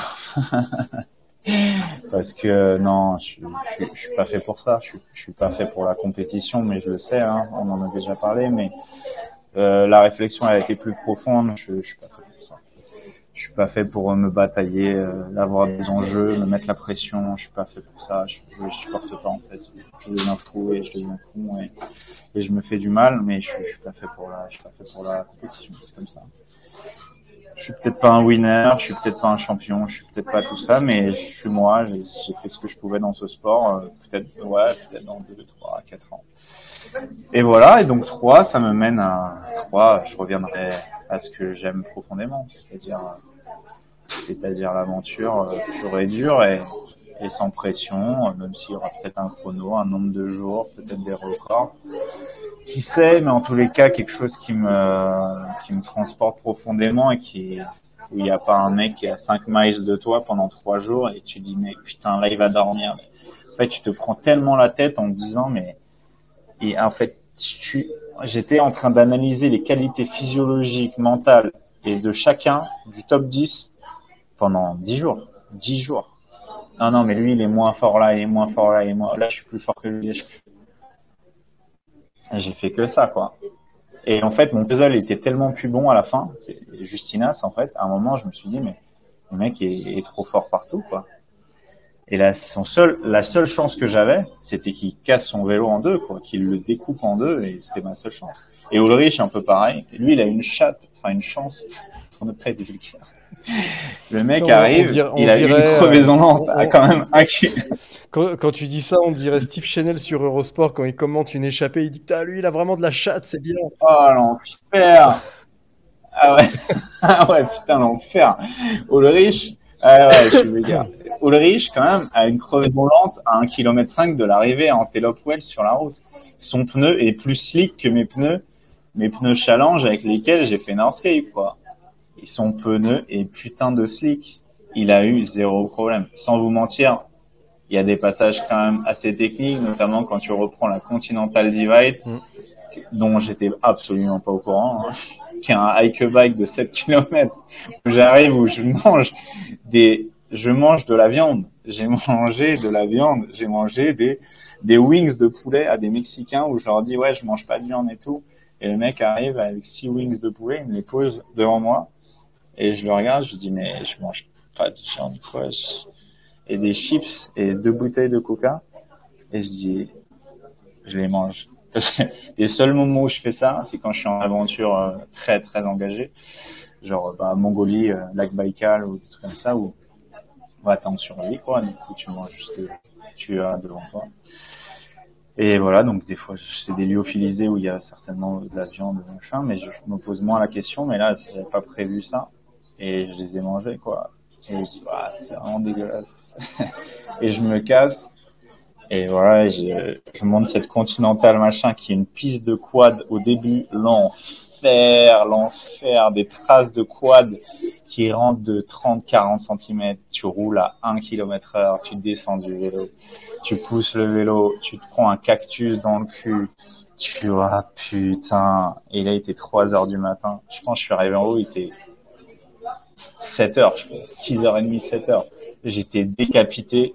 Et là, je, dans ma tête, je dis, ouais, je pense que je lui ai repris du temps. Je pense que j'ai perdu 20 miles. Je pense que j'ai perdu 20 putains de miles. Je dormais toutes les heures. Je m'allongeais par terre, je dormais 5 minutes, quoi. Comme j'ai fait dans Skype, à la fin. Mais j'étais déglingué, quoi. Et là, tu descends, tu descends pendant 60 km. Et là, tu arrives à Silver City. Et là, t'as un Domino Pizza. T'as 5 stations essence. T'as un McDonald's. Franchement, t'es comme dans un dessin animé quand t'es petit et le gars il traverse le désert pendant 4500 km et il arrive et il voit un peu d'eau. J'étais dans le même état, quoi. Je dis, merci la vie. J'ai acheté pour 100 dollars de McDonald's. Je m'en rappellerai toute ma vie. J'ai donné, je pense, j'ai donné 2 litres de coca à des retraités qui ils demandaient juste à aller à la chasse juste après.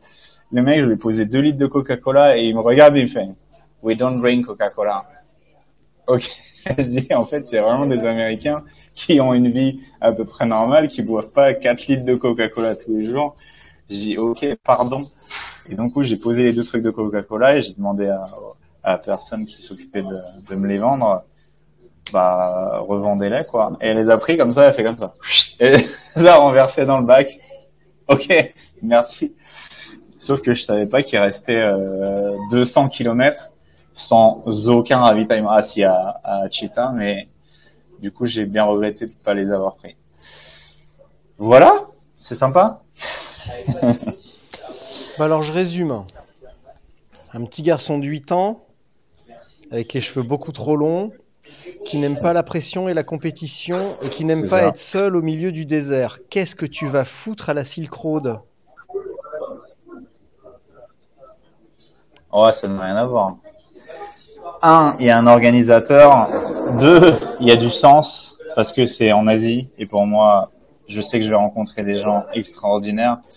Vraiment, je, je sais que je vais avoir des rencontres absolument extraordinaires. Il y a des concurrents, ce qui n'est pas le cas de la Tour Divide. Au bout d'un moment, tu ne croises absolument aucun concurrent, hein, à part euh, vraiment, vraiment si t'as un copain qui est, qui est- voilà, mais si t'es, je sais pas comment ça se passe derrière, c'est pas négatif ce que je dis, mais je sais pas du tout s'il y en a qui restent ensemble et tout ça, mais t'es vraiment tout seul, quoi.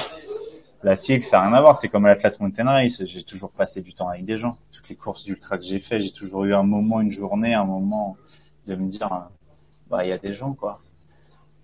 Il y a un spot qui me saute à la gueule, là. Je il doit y avoir des extraterrestres qui m'entendent. Ou bien c'est la douane de, des États-Unis qui est. C'est la, c'est- la NSA qui est en train de te localiser, Steven.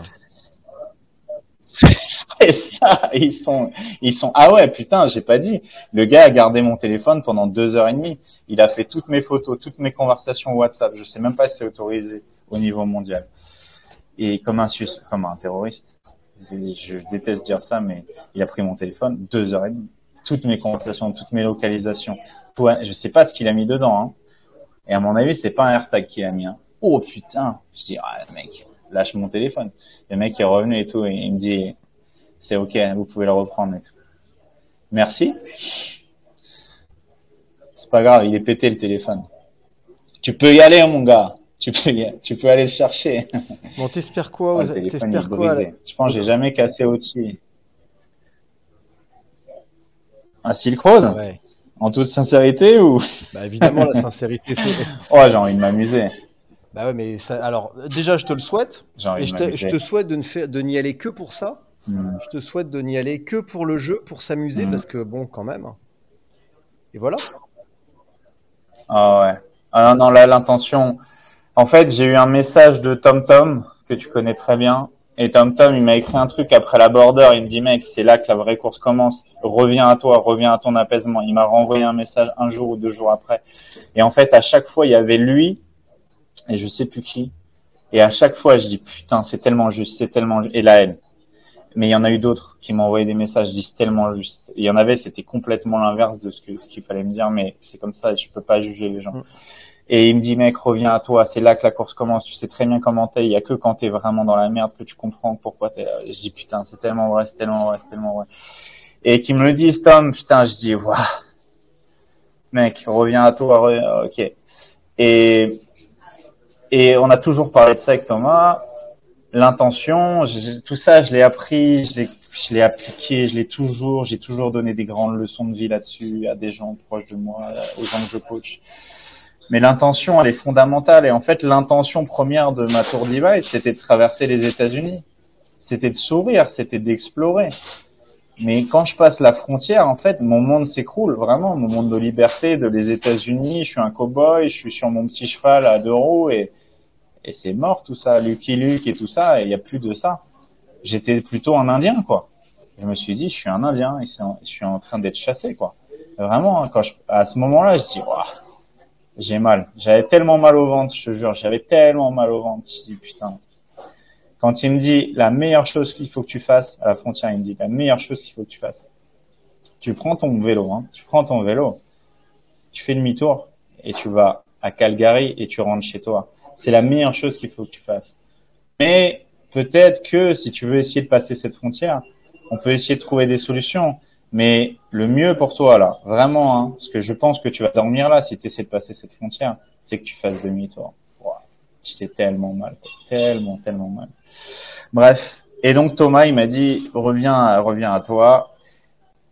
Et là, depuis depuis une semaine, c'est ça qui m'a manqué, de jouer, de faire le con. J'ai joué avec la L, avec les Chris, on a fait les cons, on a dormi par terre, dos à dos, on se tapait des barres, on se tapait dans les mains comme ça. Je dis, mec, t'imagines que là, on a roulé à 3 km heure depuis deux heures, quoi.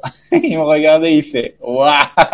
Il me dit, t'imagines que mes enfants, ils roulent plus vite que ça et tout. Et je pleurais de rire. Je dis, ouais, putain, on est vraiment des grosses merdes, quoi. Donc j'ai eu plein de moments comme ça, un peu, pas d'extase, mais de dire, c'est drôle quand même. Mais euh, non, faut que je revienne au jeu, faut que je m'amuse. Parce que là, tu vois, je suis à Chamonix, j'ai retrouvé mes potes et tout. Ce que j'aime, c'est de mettre un carton, monter une bosse à bloc, arriver en haut, se taper dans la main. Allez mec, vas-y, on refait la descente à bloc, me tester dans, me mettre un pain dans un virage. euh, Tu vois, c'est ça que j'aime. J'aime jouer à faire du vélo, ce qui n'est pas le cas sur la tour du rail. Et donc revenir au jeu. Et si je suis devant, je suis devant. Si je suis pas devant, franchement, j'en ai rien à foutre. j'en ai tellement chié que c'est bon quoi. Voilà. Et il y a du haut niveau et il y aura des mecs certainement très très forts et c'est comme ça. Et je sors de, tout ce que voilà. Par contre, je vais m'acheter plusieurs puces. Je vais tester mes téléphones avant de partir et je vais prendre 19 téléphones. Mais j'ai besoin de vous les amis. Vraiment. On verra. Si ça capte, je crois qu'il y a du réseau sur 1% du territoire, du coup c'est bon quoi. On verra bien. Je pense qu'on on peut conclure là-dessus. hein. Ça me paraît. Ouais. Je pense que ça me paraît bien. Ouais, je pense que c'est pas. Rendez-vous au Kyrgyzstan maintenant, au Kyrgyzstan. Ouais, Rendez-vous à, à Bishkek avec, euh, avec l'incroyable Nelson. Ouais, rendez-vous en terrain connu. Ouais. Ouais. Avec le très très bon Nelson, le très très très professionnel Nelson et Absolument. qui est au-delà de ça un, un mec euh, un mec super et qui est, qui est un très grand professionnel et j'ai aucun reproche euh, à faire à ce garçon euh, si ce n'est qu'on n'a jamais roulé ensemble et à un moment il va falloir que qu'on fasse un peu la bataille. Ah si, j'ai roulé sur le l'Italy Ouais. Divide. Mais bon, il avait son casque de VTT alors j'ai pas osé l'attaquer. il avait beaucoup apprécié l'organisation. Oui. Euh, oui, je me souviens qu'il a, il a, il a énormément aimé, Bref. il a énormément aimé l'Italie à ce niveau-là. Ça l'a bien, ça lui a bien plu. Ah ouais. Bon, mon grand, Ah ouais, ouais, ouais. Ah ouais, ouais, il a compris pourquoi il était bon. Ouais. Avant de, Merci, avant de couper, Merci je te remercie. tout. Et pour les Bon, gens. attends, euh, ne, ne raccroche pas. Moi, je coupe juste en l'enregistrement. Merci et à très bientôt.